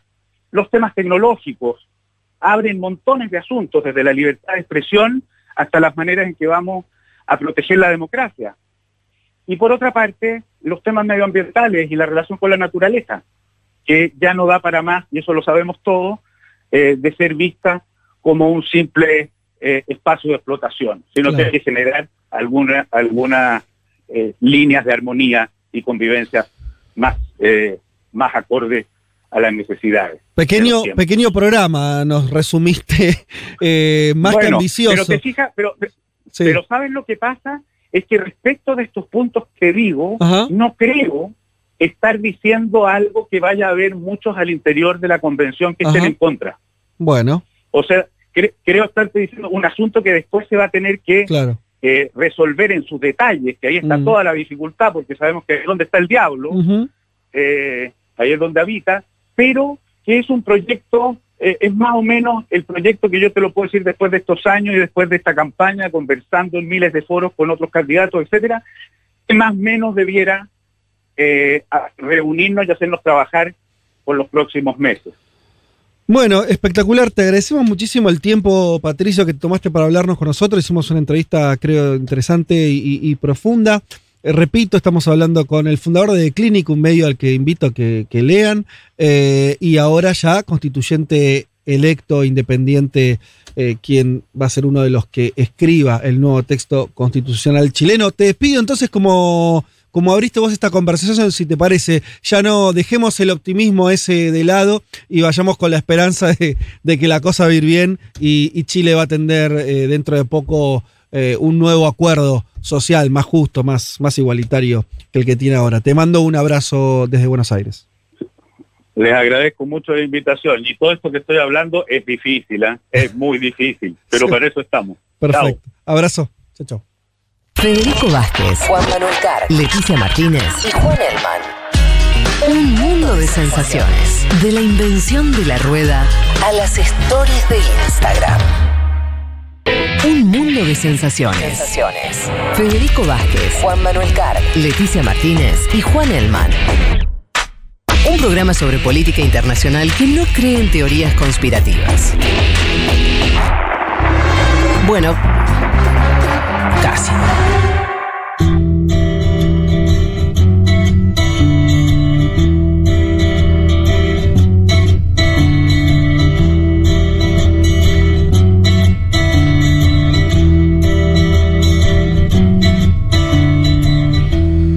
Bueno, después de, de esta nota interesante, creo que salió linda la, la charla con Patricio Fernández. Eh, seguramente, además de acá. Recordemos esto, ¿no? Que la constitución la van a empezar a, eh, a escribir durante todo este año.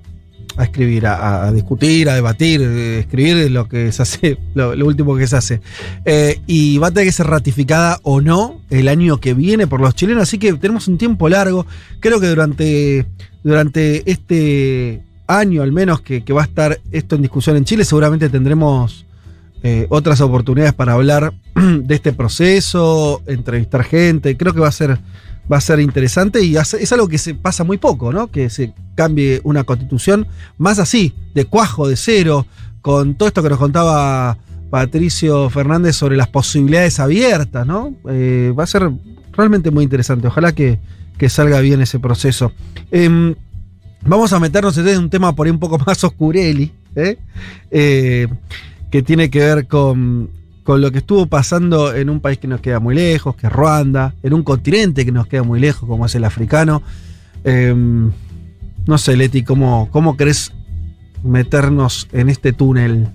Sí, a- arrancamos, Fede, si te parece, por el comienzo. En realidad, eh, voy a decir brevemente lo que fue el genocidio de Ruanda, después lo vamos a explicar Mm. con otros elementos, pero cuando hablamos de genocidio de Ruanda nos referimos al asesinato de entre 800.000 y casi un millón. eh, Wow. bueno, los- las cifras varían de eh, ruandeses, ruandesas que fueron asesinadas en el plazo del 7 de abril y el 15 de julio de 1994. Ujú. Esto es concretamente lo que se conoce como genocidio de Ruanda, que eh, básicamente se plantea como una rivalidad entre las dos etnias Hutus y Tutsis que eh, viven en este país. Pero me interesaba, eh, antes de meternos más de lleno nuevamente eh, y concretamente en lo que fue el genocidio, me interesaba explicar un poco, bueno, eh, cuáles son, digamos, estas diferencias o esto de cuando hablamos de estas dos etnias de Hutus y Tutsis.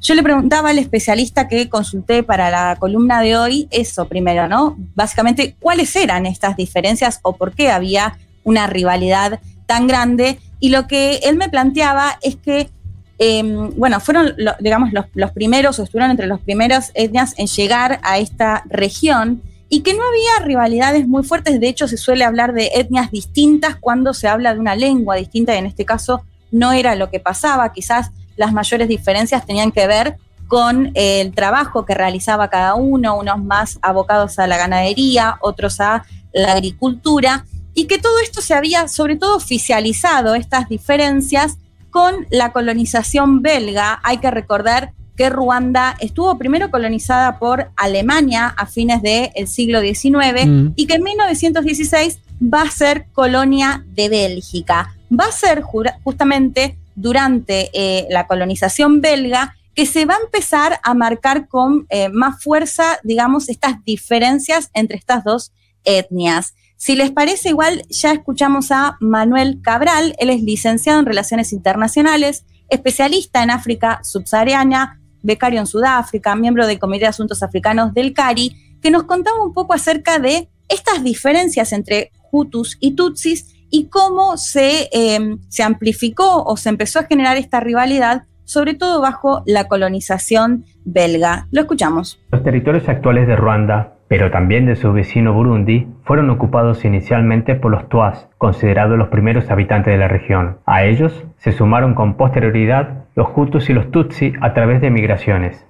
De acuerdo al académico Kabunda Buya, entre estos grupos existía una homogeneidad cultural y lingüística que la colonización europea se encargó de romper. La colonización belga que se inició en Ruanda y Burundi en 1916 tras la alemana convirtió estos grupos sociales en razas, creando así una minoría tutsi y una mayoría hutu. Así surgió la teoría amítica, que hacía de los tutsis, esbeltos inteligentes, una raza superior, destinados a gobernar, y los hutus, robustos y de talla baja, destinados a obedecer.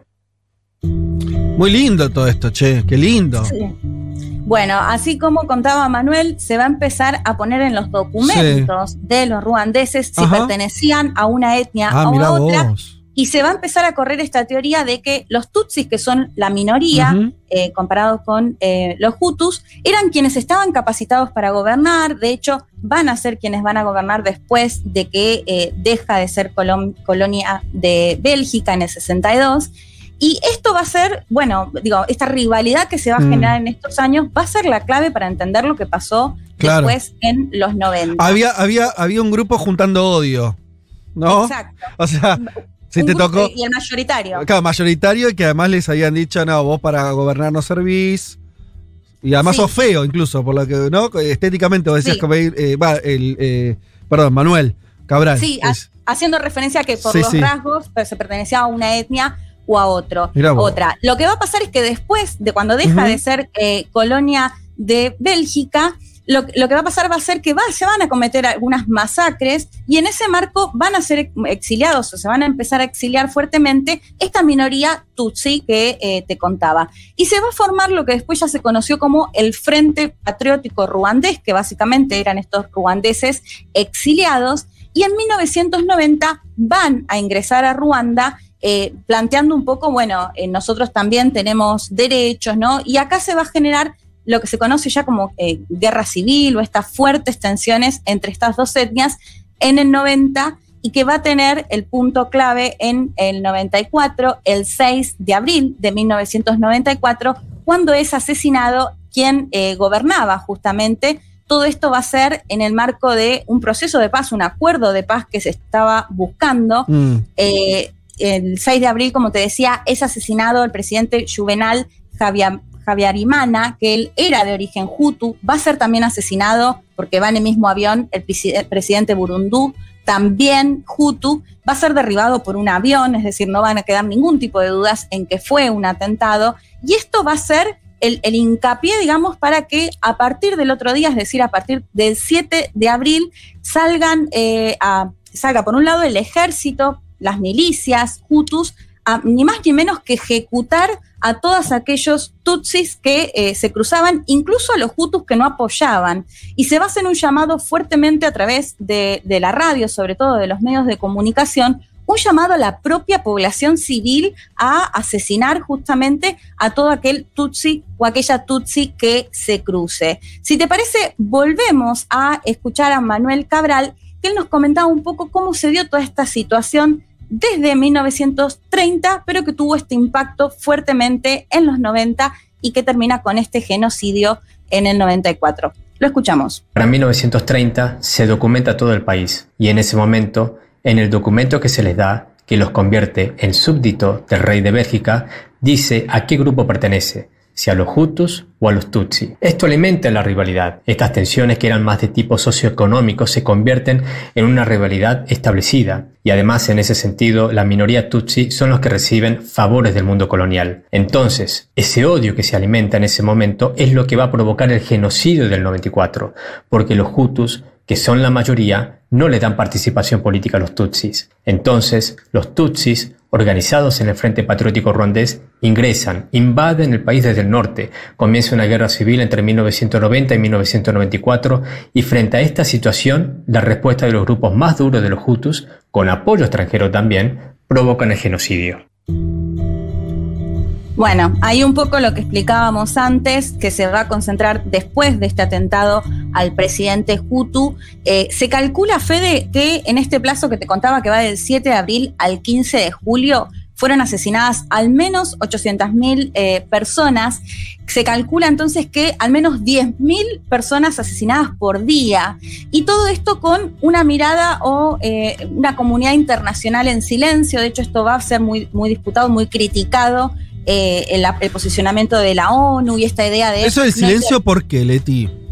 Bueno, hay distintos argumentos. O sea, lo que dicen es que en un comienzo no podían decir que tenía que ver con, una, con un genocidio, o sea, que era un genocidio, que no querían interferir porque era una cuestión interna. Después va a quedar claramente demostrado que era un genocidio a, a tal punto que eran asesinadas 10.000 personas. Vamos a ver también los intereses eh, distintos. Es muy cuestionado por todo esto. Francia, hasta el día de hoy, todavía no está del todo claro cuál fue eh, su participación, pero sí se cree que Francia ayudó a los eh, Hutus con, eh, con, bueno, con, la- con las milicias, con armamentos. Esto es todavía algo que se está viendo. De hecho, me contaba Manuel que incluso en el último aniversario, uno de los últimos aniversarios del genocidio, se esperaba que vaya Macron y Macron no fue, a- a- o sea, se esperaba que incluso pida disculpas por el accionar de Mm. Francia y esto no, eh, no sucedió. Acá recomiendo, posiblemente la hayan visto, la película Hotel Ruanda, que es dirigida por eh, Terry George, un británico que hizo la peli, o sea, es guionista de la peli en, nombre, en el nombre del padre, que también seguramente la vieron, y La promesa que es sobre el genocidio armenio. Así que eh, se las recomiendo, si no la vieron, Hotel Ruanda es muy fuerte porque se muestra esto que les contaba, salen con machetazos a asesinar a todos aquellos tutsis que vean. Y como se consideraba, o, o la idea era justamente eh, exterminar justamente a esta etnia, también se asesinaron muchísimos miles de niños y de, de niñas menores de edad, porque justamente, bueno, era la, la idea de terminar con esta, con esta etnia. Así que, bueno, es una película eh, muy dura, pero me parece que representa bastante bien, si bien la, idea va por un hotel y un, un- un hombre, un Tutsi que está casado, con- eh, un Hutu, perdón, que está casado con una mujer Tutsi, de cómo intenta salvar a toda esta etnia eh, en este hotel. Y ahí se ve muy bien también esto que les decía de la, de la comunidad internacional en silencio hasta después de los 100, 100 días que ya había pasado todo esto, fines de 1994, recién la ONU ahí va a crear el Tribunal Penal Internacional para Ruanda con el objetivo justamente de juzgar a todos aquellos que fueron después ya acusados por crímenes eh, de guerra, crímenes de lesa humanidad. ¿Qué pasa hoy entre Tutsis y Hutus? ¿Cómo está Bueno, eso? Bueno, la, la tensión siguió, o sea, después de no- 1994, Sí. y por esto esto me, me parecía interesante porque todavía tiene fuerte repercusión, se va a formar un gobierno de coalición, si se quiere, que va a estar a cargo del presidente Bisimungu, de origen Hutu, y Paul Kagame, de, eh, el Bueno. vicepresidente Tutsi, que es el presidente actual. Eh, ellos, bueno, va- van a formar este gobierno como en señal de, bueno, las cosas mejoraron. son- bueno, lo que va a pasar en el 2000 va a renunciar o va a ser renunciado eh, Bisimungu. De hecho, después va a ser acusado por crímenes de lesa humanidad, o sea, va a ser Para, ¿El. Hutu o el Tutsi? El, U- el Hutu. Ah, el, del- el, el Sí. el de la etnia mayoritaria, sí. Sí, y, y va a gobernar desde el 2000 eh, Paul Kagame, que como les decía, es quien gobierna hasta la actualidad, y lo va a hacer, bueno, con alguna particularidad. Tutsi, Porque, de la minoría. Tutsi, de la Ah, minoría. que había sufrido el genocidio. Ah, y, y más que haber sufrido, él había sido eh, uno de los fundadores de este frente ruandés que entró en el 90 y que se llevó a la guerra civil. Y va a ser también quien entra en el 94 y es considerado como el grupo que termina pacificando este genocidio. Es decir, que él va a cargar con esta idea de, eh, de ser un héroe, si se quiere, Ajá. en el hecho de terminar, pero a su vez también acusado de eh, masacres y asesinatos de, de Hutus, porque si bien la gran mayoría de los eh, ejecutados fueron Tutsis, Sí, también, claro, supuesto, claro. Había eh, eh. Bueno, la particularidad que tiene Paul, el la presencia de Paul Kagame es que va a tener, sobre todo en los últimos años, un crecimiento económico importante. Ruanda, que según datos del Banco Mundial, va a pasar a tener un crecimiento desde el 2006 en promedio del 7% de forma anual, es un 5% del PBI, va a pasar la pobreza de un 77% a un 55% en el 2017. Ajá. Otra cuestión que dejó este genocidio es que el promedio, la expectativa de vida en los 60 era de 40 años, o sea, cuando todavía eran colonia, Sí. en, de 68 en 1985 y pasa a ser de 29 años durante Wow. los 90, Claro. justamente por este tema. Pensemos en que era una población de poco más de 9 millones de habitantes, actualmente creo que están los 12 millones de O habitantes. sea, el O sea, 10%, el 10% de la población murió en, en- en- eh, en la guerra civil. Exacto, en, en este el genocidio, genocidio. sí. Ahora bien, todo, esta, todo este crecimiento económico, bueno, va a tener una particularidad que se llama coltán, que es ese mineral que, sabemos que se usa sobre todo para fabricar equipos electrónicos, sobre todo lo que tiene que ver con los celulares. Ajá. Ruanda se considera el, el país, el principal país exportador del coltán y va a tener la particularidad de que no se va a producir, de que las minas no están en, teri- en territorio ruandés, sino que están en, eh, en el Congo, Ajá. donde sufrió dos guerras. Y si les parece, escuchamos mejor a Manuel Cabral, que él explicaba bien cómo se da este conflicto de entre Ruanda y el Congo o cómo finalmente Ruanda exporta un mineral que no tiene en su propio territorio. Lo escuchamos a Manuel Cabral.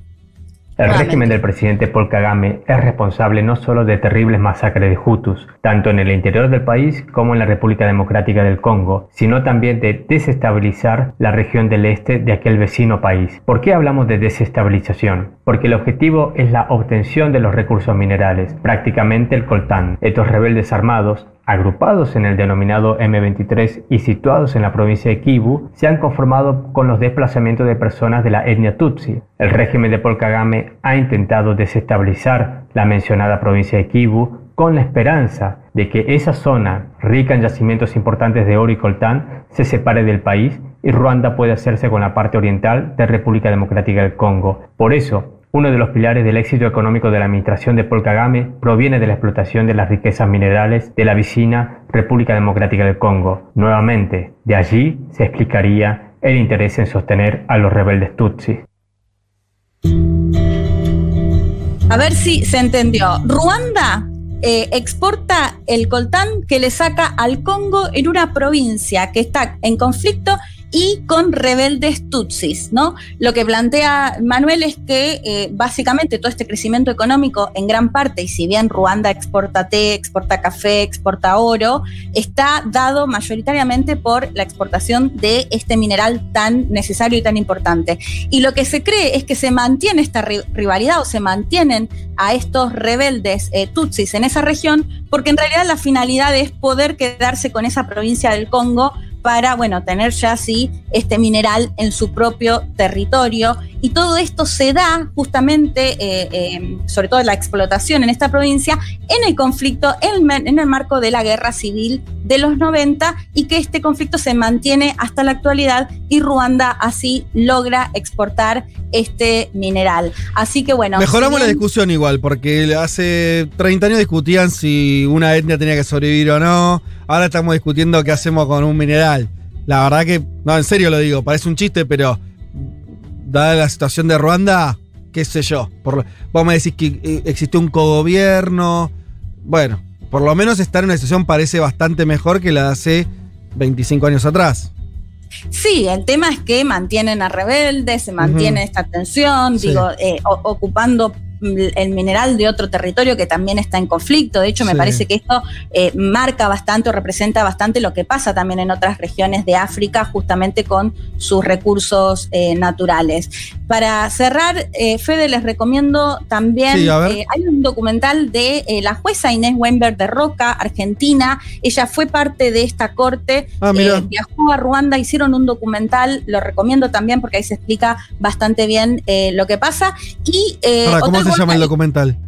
Ah, los 100 días que no conmovieron al mundo. y Ah, ahí se bien. explica ex- bien esto de. ¿Y está, hacen el foco, hacen el foco en una jueza argentina? Exacto, porque ella formó parte de esta corte, fue a Ruanda justamente eh, en el juzgamiento de estos ex mi- milicianos o ex mil- militares ¿Dónde se de, ve?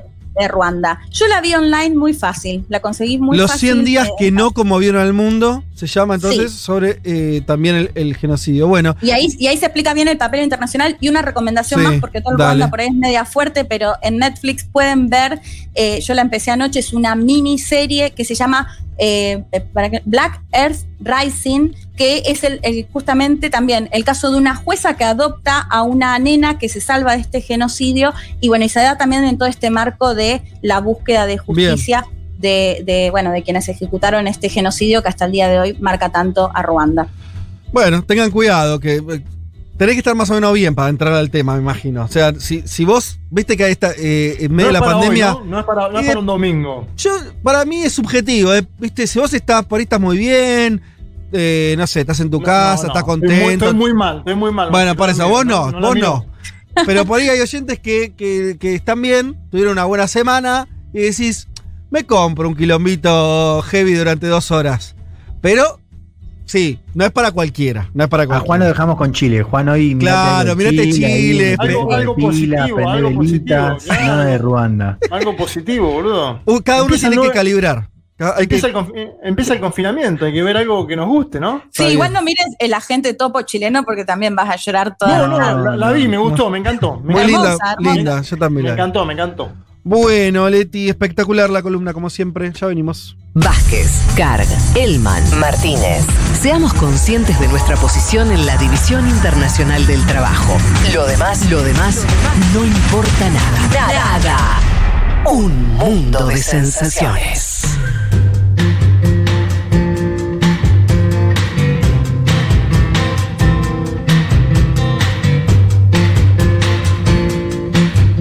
Bueno, muy bien, vamos a la canción que nos prepara Pablo 30, el musicalizador de esta emisora.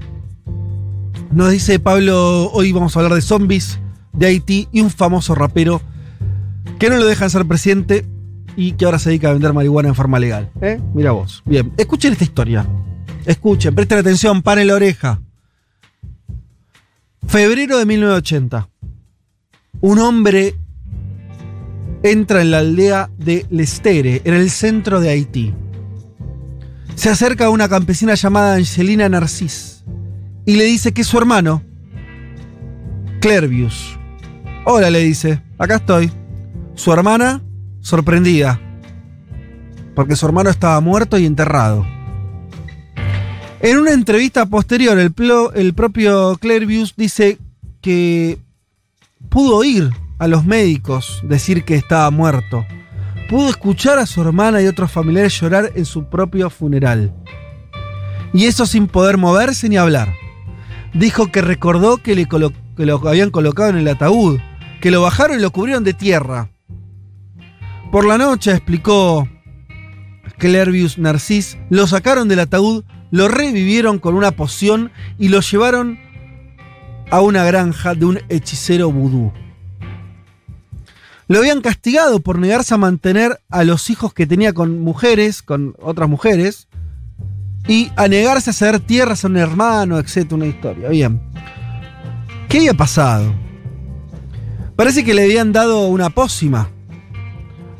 Algo parecido a lo que tal vez muchos vieron en un capítulo de los Simpson, de los Simpson, perdón, cuando eh, Homero prueba el pez eh, fugu, eh, que, que- el pez globo, que, que- ah, preparan los japoneses, bueno, que mal cortado es venenoso.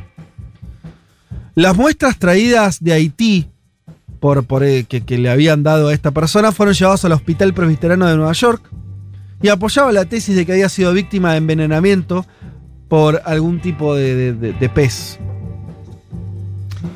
Finalmente, también cuando lo probaron este mismo veneno en ratas y monos, los monos caían en un letargo catatónico, eran conscientes pero insensibles al dolor. Muy bien. Finalmente, Clervius Narcís, nuestro zombie haitiano, murió de viejo en 1994, a los 72 años de edad. Mirá todo lo que pasó. En ese mismo año, dice Pablo, después de toda esta historia eh, un poco eh, o muy extraña de estos, de estos zombies, pero que ya no son zombies de película, sino que parece que hay un, un viso de realidad, por lo menos en Haití, de estas historias. En ese año el, el rapero haitiano Wycliffe Jean eh, estaba junto a Lauryn Hill y Pras Michel haciendo eh, su trío de Rhythm and Blues, hablamos de, de. Hasta un tiempo antes, eh, Wycliffe era un haitiano refugiado en Estados Unidos, trabajaba de taxista y le gustaba la música. Pero con el éxito del grupo en 1997 lanzó su primer disco solista, del cual vamos a extraer la canción que vamos a escuchar ahora. Hablamos de We Trying to Stay Alive, que en realidad es una adaptación del famoso tema de los Bee Gees, Staying Alive. ¿Sabes que tiene otro cover muy conocido, no? ¿Cuál? No Woman No Cry, búsquenlo en Ah, mira. Es Tremenda versión. Bueno, cantó, produjo un montón de discos, produjo a Shakira, a Stevie Wonder, a Cypress Hill, a Winnie Houston, a Queen, a Mick Jagger, etc. También vio la movida asiática últimamente y en el 2003 produjo el primer sencillo de un rapero de ascendencia china. Estuvo por todos lados. Eh, también estuvo muy activo a la hora de apoyar a su país natal, Haití, y creó su propia fundación. Em, en agosto del 2010, Wycliffe Jean intentó presentarse, se presentó como candidato a las elecciones presidenciales. Muchos de sus fanáticos se reunieron en la avenida principal de Puerto Príncipe, ahí para, en Haití, para, para acompañarlo, pero 15 días después, su candidatura fue rechazada porque no cumplía con el requisito de haber vivido en el país caribeño durante los cinco años anteriores a las elecciones. Hoy en día anunció una sociedad junto a la marca de lifestyle canábico Cali Life para crear una colección de cannabis que se llama Boom Bap, que es un estilo de música. Eh, la línea de productos incluye porros de cáñamo prearmados sin aditivos sintéticos. Puedes elegir la sativa, Fast Car Banana y las híbridas Faded Butterfly, etcétera, etcétera, etcétera. Todas llevan canciones del músico. Mm, Con toda esta historia de vida tan interesante, vamos a escuchar eh, entonces eh, ese tema que decíamos, esta reversión de los Gees, lanzada en 1997 en el primer disco solista de este amigo haitiano, rapero, productor de música, eh, de Carnival, es el disco del álbum, y la canción We Trying to Stay Alive. Ahí va. We got the refugees all stars, rubber dubbing in the club. Wyclef Jean, John Forte, Roswell. Know I mean the streets are getting a little crazy. Looking, looking, looking, looking, looking, looking, looking here. Look at Shorty got back. Should I ask her for a dance? Hold on, there's too many in the wolf pack. And besides, dirty cash talking to her. Buying a fake. Algo huele a podrido en Dinamarca. Bueno, en todo el primer mundo. Federico Vázquez, Juan Manuel Carr, Leticia Martínez y Juan Elman. Un mundo de sensaciones.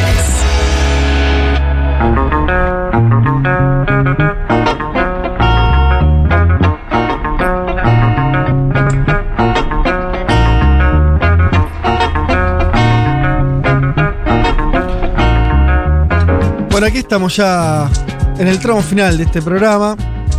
Eh, teníamos este último tema para tratar con ustedes, que tiene que ver con España, que tiene que ver con eh, la migración de África a España, eh, en un contexto político también muy particular, con el ascenso también de ideas de extrema derecha, que supongo que ahí también empiezan a, a- a poner todo un condimento, ¿no, Juan?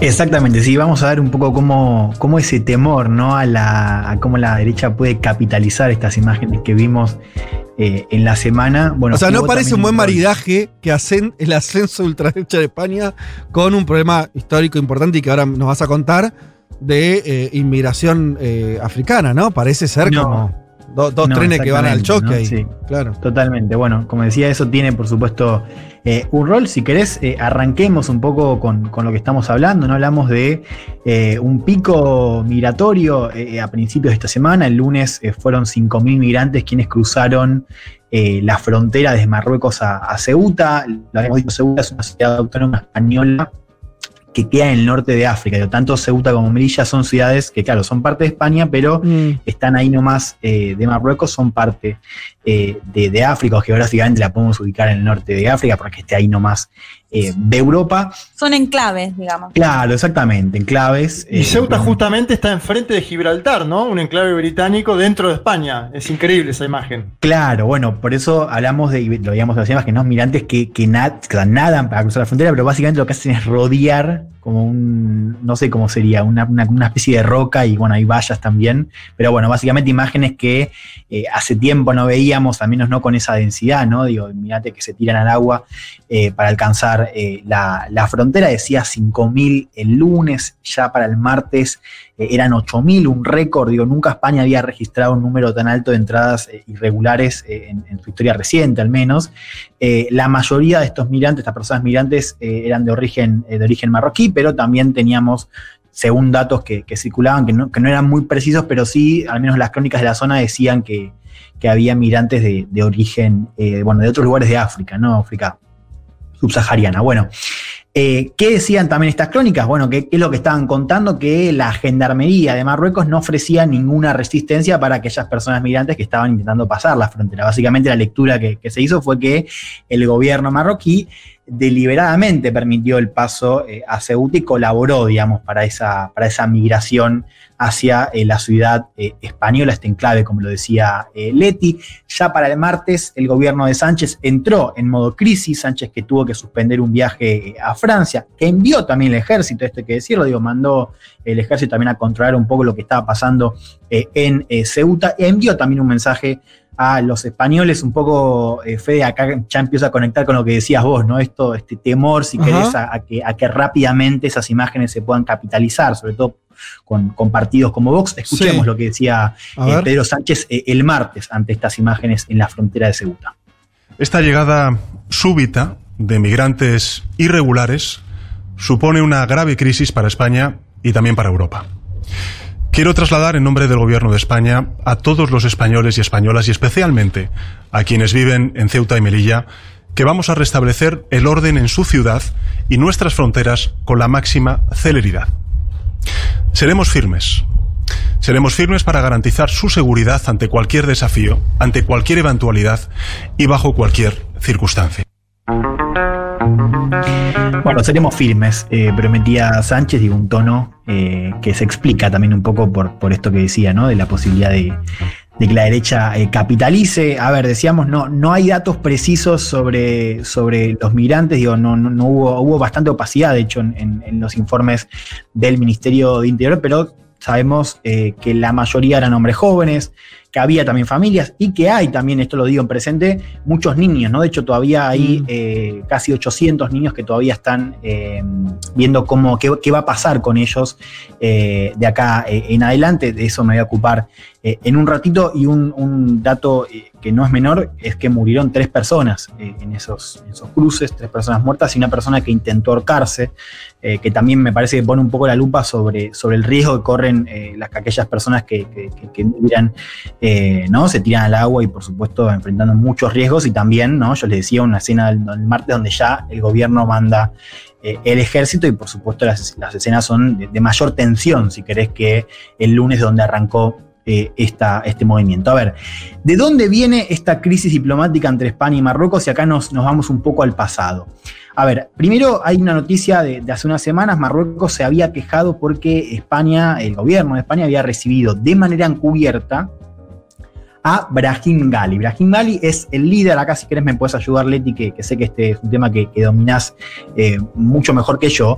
Eh, Brahim Gali es el líder del Frente Polisario, presidente de eh, la República Árabe Saharaui Democrática, Gali que llega a España para tratarse de un cáncer. Bien, para entender quién es Gali, por qué esto supone un conflicto entre Marruecos y España, hay que volver unas décadas más atrás, cuando España ocupaba la zona del norte de África, que se conoce como Sahara Occidental. En el 76, España, digo ya ocaso del franquismo, España se retira y ahí comienza una disputa territorial entre Marruecos, que después a los años se termina anexando ese territorio, y el Frente Polisario, que es el que representa a la República Árabe Saharaui y es el que tiene a Gali como líder, ¿no? El líder histórico que les decía fue tratado en España suscitando O sea, básicamente España recibió a un líder eh, archienemigo de Marruecos. Exactamente. Ok. Eh, una disputa que, que, digo, yo la- me, sorprendía, digo, les digo la verdad, no sabía, no sabía nada Mm. de, de este conflicto, y uno de esos conflictos que, que siguen estando, por ejemplo, dentro del Comité de, de Descolonización de la ONU, digo, Claro. también está el reclamo de Malvinas, pero que sin embargo se, bueno, al menos digo, para mí se ha dilu- diluido también un poco, ¿no? En, en- en- en el tiempo. Eh, Naciones Unidas, de hecho, no, no reconoce la soberanía de Marruecos. Ahora, Esta- pero sí lo hizo con el apoyo de Estados Unidos. Marco. Bueno, hacia ahí voy. Y de ahí voy. hicimos una columna casi que aprovecho para decirles que si quieren pueden ir a Spotify, que explicamos bien todo este, este conflicto del eh, Frente Polisario con Marruecos, España y Estados Unidos ahí también interviniendo. Ah, bueno, hacia, ahí voy, exactamente. O sea, vuelve con eh, este reconocimiento de Trump en eh, diciembre de 2020, a seis semanas de dejar el cargo. Trump que reconoce la soberanía de Marruecos eh, en el Sahara Occidental, como bien explicabas recién. O sea, un, reconocimiento que tiene que ver con este paquete de acercamiento entre Israel y el mundo árabe, ¿no? O sea, Israel también ahí reconoce, o mejor dicho, Marruecos reconoce el, el Estado de Israel, igual la- las relaciones, o se establecen, mejor dicho, relaciones eh, diplomáticas.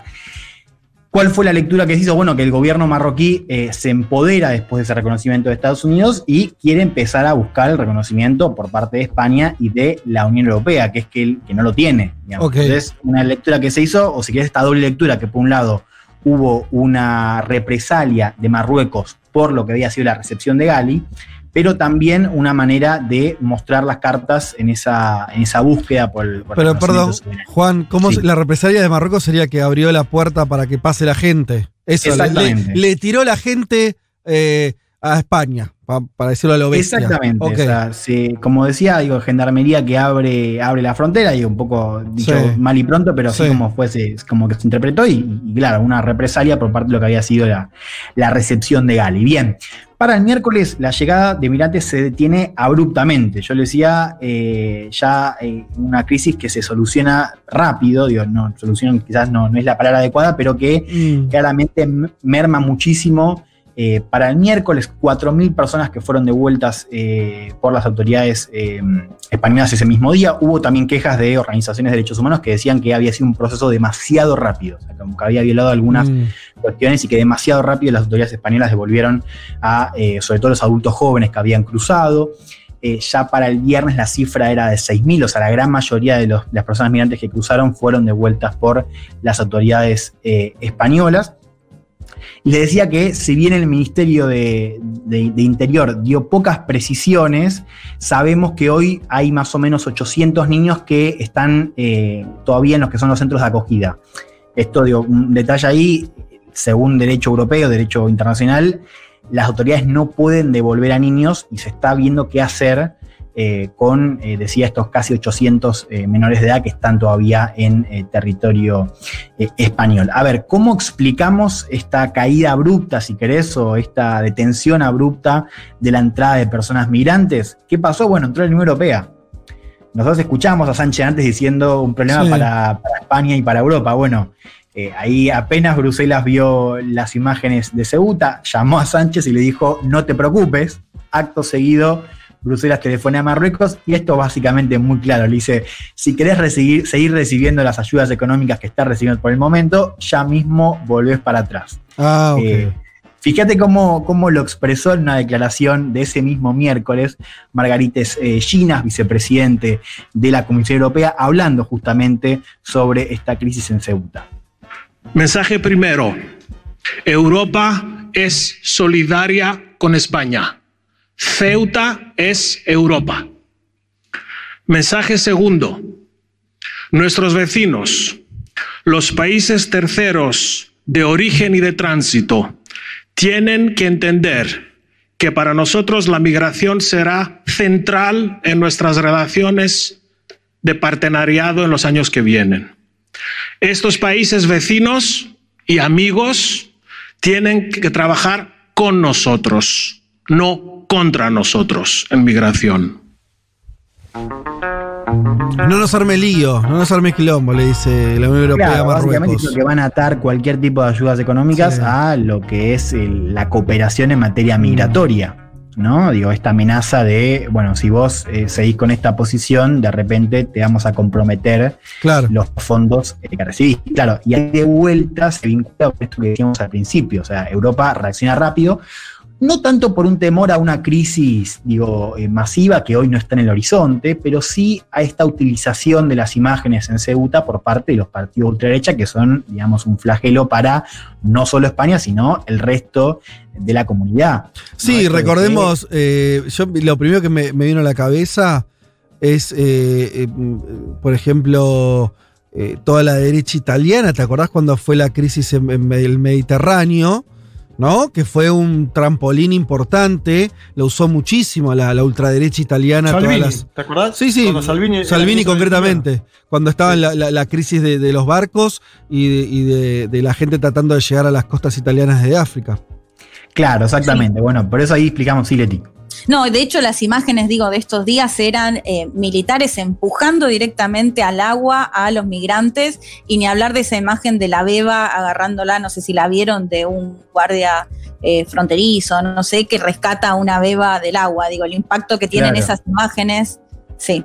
Bueno, por eso ahí también explicamos esta, esta reacción no solo de Sánchez, sino Mm. también de eh, la Unión eh, Europea. Volvamos un poco a España. Sí, Eh, una crisis se imaginan que, por supuesto, también fue procesada a nivel doméstico, una, eh, una crisis que provoca un nuevo cruce entre, sobre todo, el Partido Socialista de Pedro Sánchez y el Partido Popular, que dirige Pablo, Pablo Casado. Quiero que escuchemos un cruce que tuvieron en el Congreso, un cruce que también se hizo eh, viral esta semana eh, en España. Empecemos escuchando cómo... Me encanta cómo el formato español de cuando se cruzan en el Congreso. y es hermoso. Este te va a gustar también Este es porque hermoso. Sánchez ahí sale al cruce, pero escuchemos A ver. primero a Pablo Casado, líder eh, del Partido Popular.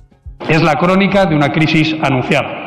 Llevamos advirtiendo de errores diplomáticos del Gobierno desde hace años. Así que espero que no sea demasiado tarde y rectifique. Y es que la mejor política exterior es una buena política doméstica. Pero el caos de su Gobierno es nuestra mayor debilidad fuera. No puede apoyar al ejército mientras piden sacarlo de Ceuta sus socios de Bildu. No puede defender la integridad nacional en Melilla mientras negocia la autodeterminación de Cataluña con sus socios de Esquerra. No puede vender humo para el 2050 cuando es incapaz de solucionar este desastre en 2021. Sea humilde y déjese ayudar. Hay más lealtad en esta oposición que en su Consejo de Ministros. Bien. Bueno, Casado que ya no puede nombrar a Pablo Iglesias, ¿no? Pablo Iglesias se fue de se fue de la política partidaria, entonces digo, ya no aparece en estos discursos de Casado, pero Mm. sí vuelve a aparecer esta idea de, bueno, la pasividad del gobierno de Sánchez con Cataluña, que dicho sea de paso anunció gobierno eh, esta semana, pero bueno, claramente jugando esta, esta carta doméstica en esta crisis diplomática. Quiero que escuchemos cómo sale rápidamente Pedro Sánchez Sí. eh, al cruce. Escuchémoslo al presidente de España. No me ha quedado claro. ¿Usted apoya al gobierno de España o no apoya al gobierno de España? Porque usted por la mañana tenemos una conversación privada por teléfono y usted dice que apoya al gobierno de España y hoy aquí y ayer en sus declaraciones hace justo lo contrario, señoría. Es lo que pasa siempre con ustedes, señoría. Siempre ocurre lo mismo. Utilizan cualquier calamidad. La mayor calamidad de la historia durante estos últimos 100 años de la humanidad con la pandemia. También una crisis con Marruecos inédita durante estos últimos años para tratar de derribar al gobierno de España. Y no lo van a lograr, señoría, no lo van a lograr. Este es el problema que tiene la democracia española, que estamos sufriendo una oposición que no es solo desleal con el gobierno de España, que bueno, es que es desleal con los intereses generales del Estado y por tanto con los intereses generales del conjunto de la ciudadanía española. Bien. Bueno, eh, de vuelta un detalle ahí que no me parece tan menor, que es, eh, vuelve a aparecer esta idea de la democracia española con problemas, ¿no? Sí. Que fíjense cómo ya antes un tema que solo planteaban algunas, algunos partidos, lo decía Iglesias, y ahora de repente entra en el mainstream, ¿no? Esto de que la democracia española tiene problemas, un poco lo decía recién Sánchez, claro, diciendo eh, Pablo, me llamaste para decir que estaban a disposición, pero a la primera de cambio me, me estás cruzando. Eso es muy lindo cuando, cuando, Eh, cuando lo- los políticos dicen, pero si vos me llamaste a la mañana y me dijiste bueno. que, estaba, que te, me bancabas y ahora te haces eh, el cocorito acá frente a todos, eso es muy lindo, siempre es muy Bueno, lindo. Siempre cierro, con, con, Sí. eh, algunas eh, cuestiones. A ver, primero yo así hincapié en esto de la cantidad de niños que hoy todavía están en el centro eh, de, de acogida. Les decía que la gran mayoría de adultos han sido devueltos. Digo, esto de los niños les decía que, que- que es probable que muchos se queden, pero que otros no, porque para aquellos que entraron con sus familias y sus familias volvieron, No, bueno, claro. es plausible que quieran volver con sus padres. Lo importante es que se reunifique las familias. Que no pase como en. Estados Unidos, ¿no? Que a todo esto no sé qué pasó ahí, sino que todavía hay familias, creo, todavía me parece que hay nenes sin sus familias. eh, me refiero a la frontera entre México y Estados Unidos. Ah, ok. Bueno, e- e- eso eh, en el caso de Ceuta está sucediendo. Claro. Hoy tenés, insisto, eh, casi 800. Y, y digo casi porque, vuelvo con esto, todavía no tenemos una, una información muy clara, un panorama muy claro de, lo, de, de- de cómo está la situación hoy eh, en esa frontera, cómo está siendo el tema de eh, la recepción de eh, migrantes. Lo que sí sabemos es que cuando se confirman eh, estas cientos de, de personas que van a entrar a España, bueno, ahí se va a venir otro debate porque el gobierno piensa distribuir estas personas migrantes entre las comunidades. Y ahí ya se imaginan que hay algunos partidos que dicen, yo no quiero saber Acá no, nada. claro. Vox, de hecho, ya dijo eh, que, que- que- ninguna de las comunidades donde él presta los votos para eh, los gobiernos del PP quiere que eh, reciban migrantes. Así que atención a esto porque me parece que la próxima semana la discusión va a cambiar hacia ese. Sí. No, digo que mañana puede ser un día polémico en España porque el señor Abascal está yendo a Ceuta mañana y, acaban, y acaban de prohibir las manifestaciones en Ceuta. Digo esto. El líder de Vox está yendo a Ceuta ahora que hacer un acto político, imagino. Claro, él no, ya tenía convocado un acto político que lo, lo organizó durante estos últimos días y la- la- se acaba de cancelar todo tipo de actividad en Ceuta. Están prohibidas las manifestaciones. Esto es algo que tiene que ver con la delegación del gobierno en Ceuta. Y el señor Abascal está diciendo en este momento que va a ir igual a Ceuta. Así que digo que esto Ah, bueno, interesante. Sí, vamos a ver qué pasa. Claro. en, en eh, modo Patricia Bullrich, ¿no? Esa onda de. Viste, claro, como, como yendo a Formosa, ¿no? Sí, sí. Claro, todos reaccionaron muy rápido el martes, pero cuando, claro, el, el miércoles ya la tensión empezó a bajar, ahora quedó medio, medio en offside- pero claro, eso que decís vos es importante, porque si no, si no van a dejar entrar, agárrate. eh, a ver qué, qué pasa ahí en, en- en Ceuta. Eh, así que también atención a eso y al debate por el tema de la recepción eh, de migrantes y la distribución. Eh, este movimiento que también nos dice algo, si uno lo mira en la respuesta europea, sobre la susceptibilidad ¿no? de Bruselas, que ante cualquier movimiento migratorio sale rápidamente a cruzar eh, al gobierno marroquí. Me parece que hay algo ahí para leer en esa reacción tan rápida eh, de Europa. Recordemos también, quizás como preludio, estamos llegando al verano europeo, Europa que está eh, de alguna manera en otro momento de la pandemia o está empezando, si querés, a recorrer un nuevo momento de la pandemia, así que ojo también, porque hubo algo que se mencionó mucho en el discurso de Bruselas, que es que todavía no hay un acuerdo para el, para el pacto migratorio, así que ojo también a ver qué pasa con esta discusión migratoria a nivel comunitario después de las imágenes eh, de Ceuta. Y por último, eh, si bien es cierto que la tensión entre España y Marruecos eh, bajó considerablemente, digo, Mm. comparado con lo que fue el lunes y el martes, si uno advierte las razones estructurales, digo, esto de la disputa de la soberanía y el movimiento de Estados Unidos, sabemos que esta- estas escenas pueden volver tranquilamente en un futuro cercano. Marruecos que también mostró sus cartas y mostró esto de, bueno, si, si haces algo que no nos gusta, ojo que nosotros también de repente podemos decirle a la gendarmería que deje de detener, de detener eh, a las personas que intentan migrar y te podemos generar, eh, bueno, el, el problema, entre comillas, que se le generó al gobierno eh, esta semana. Atención también a Bueno. cualquier tipo de roce a futuro. Bueno, veremos cómo sigue ahí la situación. Ojalá que por lo menos no haya más, más costos de vidas. ¿eh? Eh, bueno, muy bien. Mirá qué prolijos que somos. Mirá lo que es esto. ¿eh? Un, mundo- un mundo de sensaciones. Vázquez, Carg, Martínez, Elman. Información justo antes de la invasión zombie. No, yo lo que estaba diciendo es que prolijo que somos porque son las 14 y 58 minutos y, y ya estamos. Ya, O sea, y, y nos sobran dos minutos. Nos- ya Increíble. me- nos sobran minutos. Claro. Eso, mirá qué bien. Puedo leer algún mensaje. Bueno, mucha gente hablando de Marruecos, ¿eh? Gente que sabe de todo, ¿viste? Tenemos oyente que sabe muchas cosas de Marruecos. Me, me- me- llama la atención y me pone muy contento. Eh, pero bueno, también confusión. Eh, que preguntan ahí qué, qué haya pasado. Bueno, nada, vayan para atrás y escuchen la columna de, de Elman sobre eso. Em, ¿Qué más nos dicen? Gente hablando. Bueno, mira, me voy a detener en este mensaje. Avellaneda, Avellanedensa. Uy. Chan. Yo lo único que voy a decir es que es, eh, entiendo yo, una, una oyenta que está mandando una imagen de un vino con la siguiente leyenda. ¿Por qué estás triste, Car?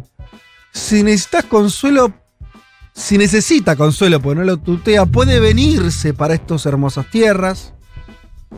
Supongo invitando. Eh, a compartir una copa de vino. No sé, Juanma, si, si, si querés eh, decir algo de esa invitación o lo siguen ustedes.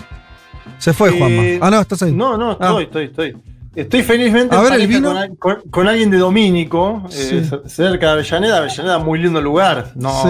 eh, y además entiendo, más allá de esto, que es una situación particular de mi corazón, entiendo que hay confinamiento por los próximos nueve No días. se así puede, que- claro, ahí tenés. no, Me es parece que es una botella interesante, yo no la conozco, pero esos vinos así como de autor, te diría, por lo que veo. ¿eh? Agradezco, agradezco la invitación igualmente. No, claro, claro. Claro. Está bien. Oyentes preocupados por el estado de ánimo de uno de los integrantes está buenísimo. Eh, bueno, mucha gente hablando.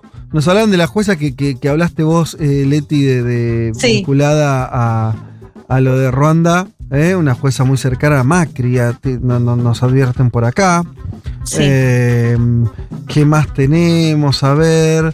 Eh, bueno, algunos apuntan eh, que Marruecos, no sé esto, si solamente lo digo, que, que está, estaría usando también eso como forma de negociar mejores condiciones con la Unión Europea. Claro, Eh, decíamos recién cuando hablamos de, de que está mostrando también su carta, ¿no? En, Sí. en- en esta frontera. Y después tenemos una, un saludos desde Piruco, Perú. Nos dice Lucas Alonso. No sé, es una vez en una localidad, lo desconozco. Lo desconozco. Eh, Yo aporto un dato que es el de que Paul Kagame estuvo No. en. otra estuvo vez, en- ¿Cuántas veces vamos a decir ese nombre? No, pero pará. Paul Kagame vino en el 2018 a la Argentina, a la cumbre del G20, como invitado especial. ¿En serio? Sí. Paul Kagame estuvo en la Argentina. No, y per- ¿Me pueden decir cómo se escribe rápido? Con, con Con, K. con K, A, G. Es como el Kagame con normal, pero con K. Peor una parte que escuchaba que- del especialista que me decía cuando Sí. entró el frente ruandés con Cagame a la cabeza, o No, sea, bueno. no podía, estaba tentada, claro. obviamente evité poner esa parte, pero Vos estuviste muy bien porque no dijiste más. nada. Durante la columna nos hicimos los lo, lo- boludos. eh, Sí, eh, estamos hablando de un genocidio, no nos podemos reír. Ahora ya que aflojamos, Sí, qué sí. nombre. En fin, Fede, déjame sí. aprovechar para sumar un dato, Dale. que no lo dije, algunos oyentes lo, lo mencionaron, así que me hicieron acordar, me olvidé de decirlo. Eh, después del genocidio, se calcula que la población fue mayoritariamente de mujeres, casi un 70%. Y de hecho, Ruanda hoy entiendo que es el parlamento con más cantidad, o sea, más cantidad de mujeres que de hombres en el parlamento a Mirá. nivel mundial. Mirá vos. Bueno, eh, oyentes que nos mandan sus comidas, eh, oyentes que nos siguen. acá hablan de, un, hilo de Twitter de. un hilo de Twitter de periodistán. También sobre eh, el holocausto. En Ruanda, nos dice Juani, así que bueno, por ahí hay también información para, para ir a chequear. Dicho todo esto, nosotros eh, nos recontra fuimos, ¿sí? Adiós, chao. ¡Se fue!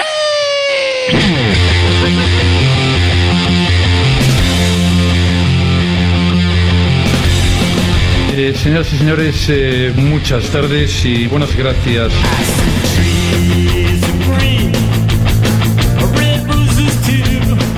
Bueno, vamos a agradecer como siempre la puesta en el aire del gran David Eskenazi que nos estuvo operando en el día de hoy, la producción de Ayelen Verdiñas y de Natalia Espósito como siempre también, agradecer.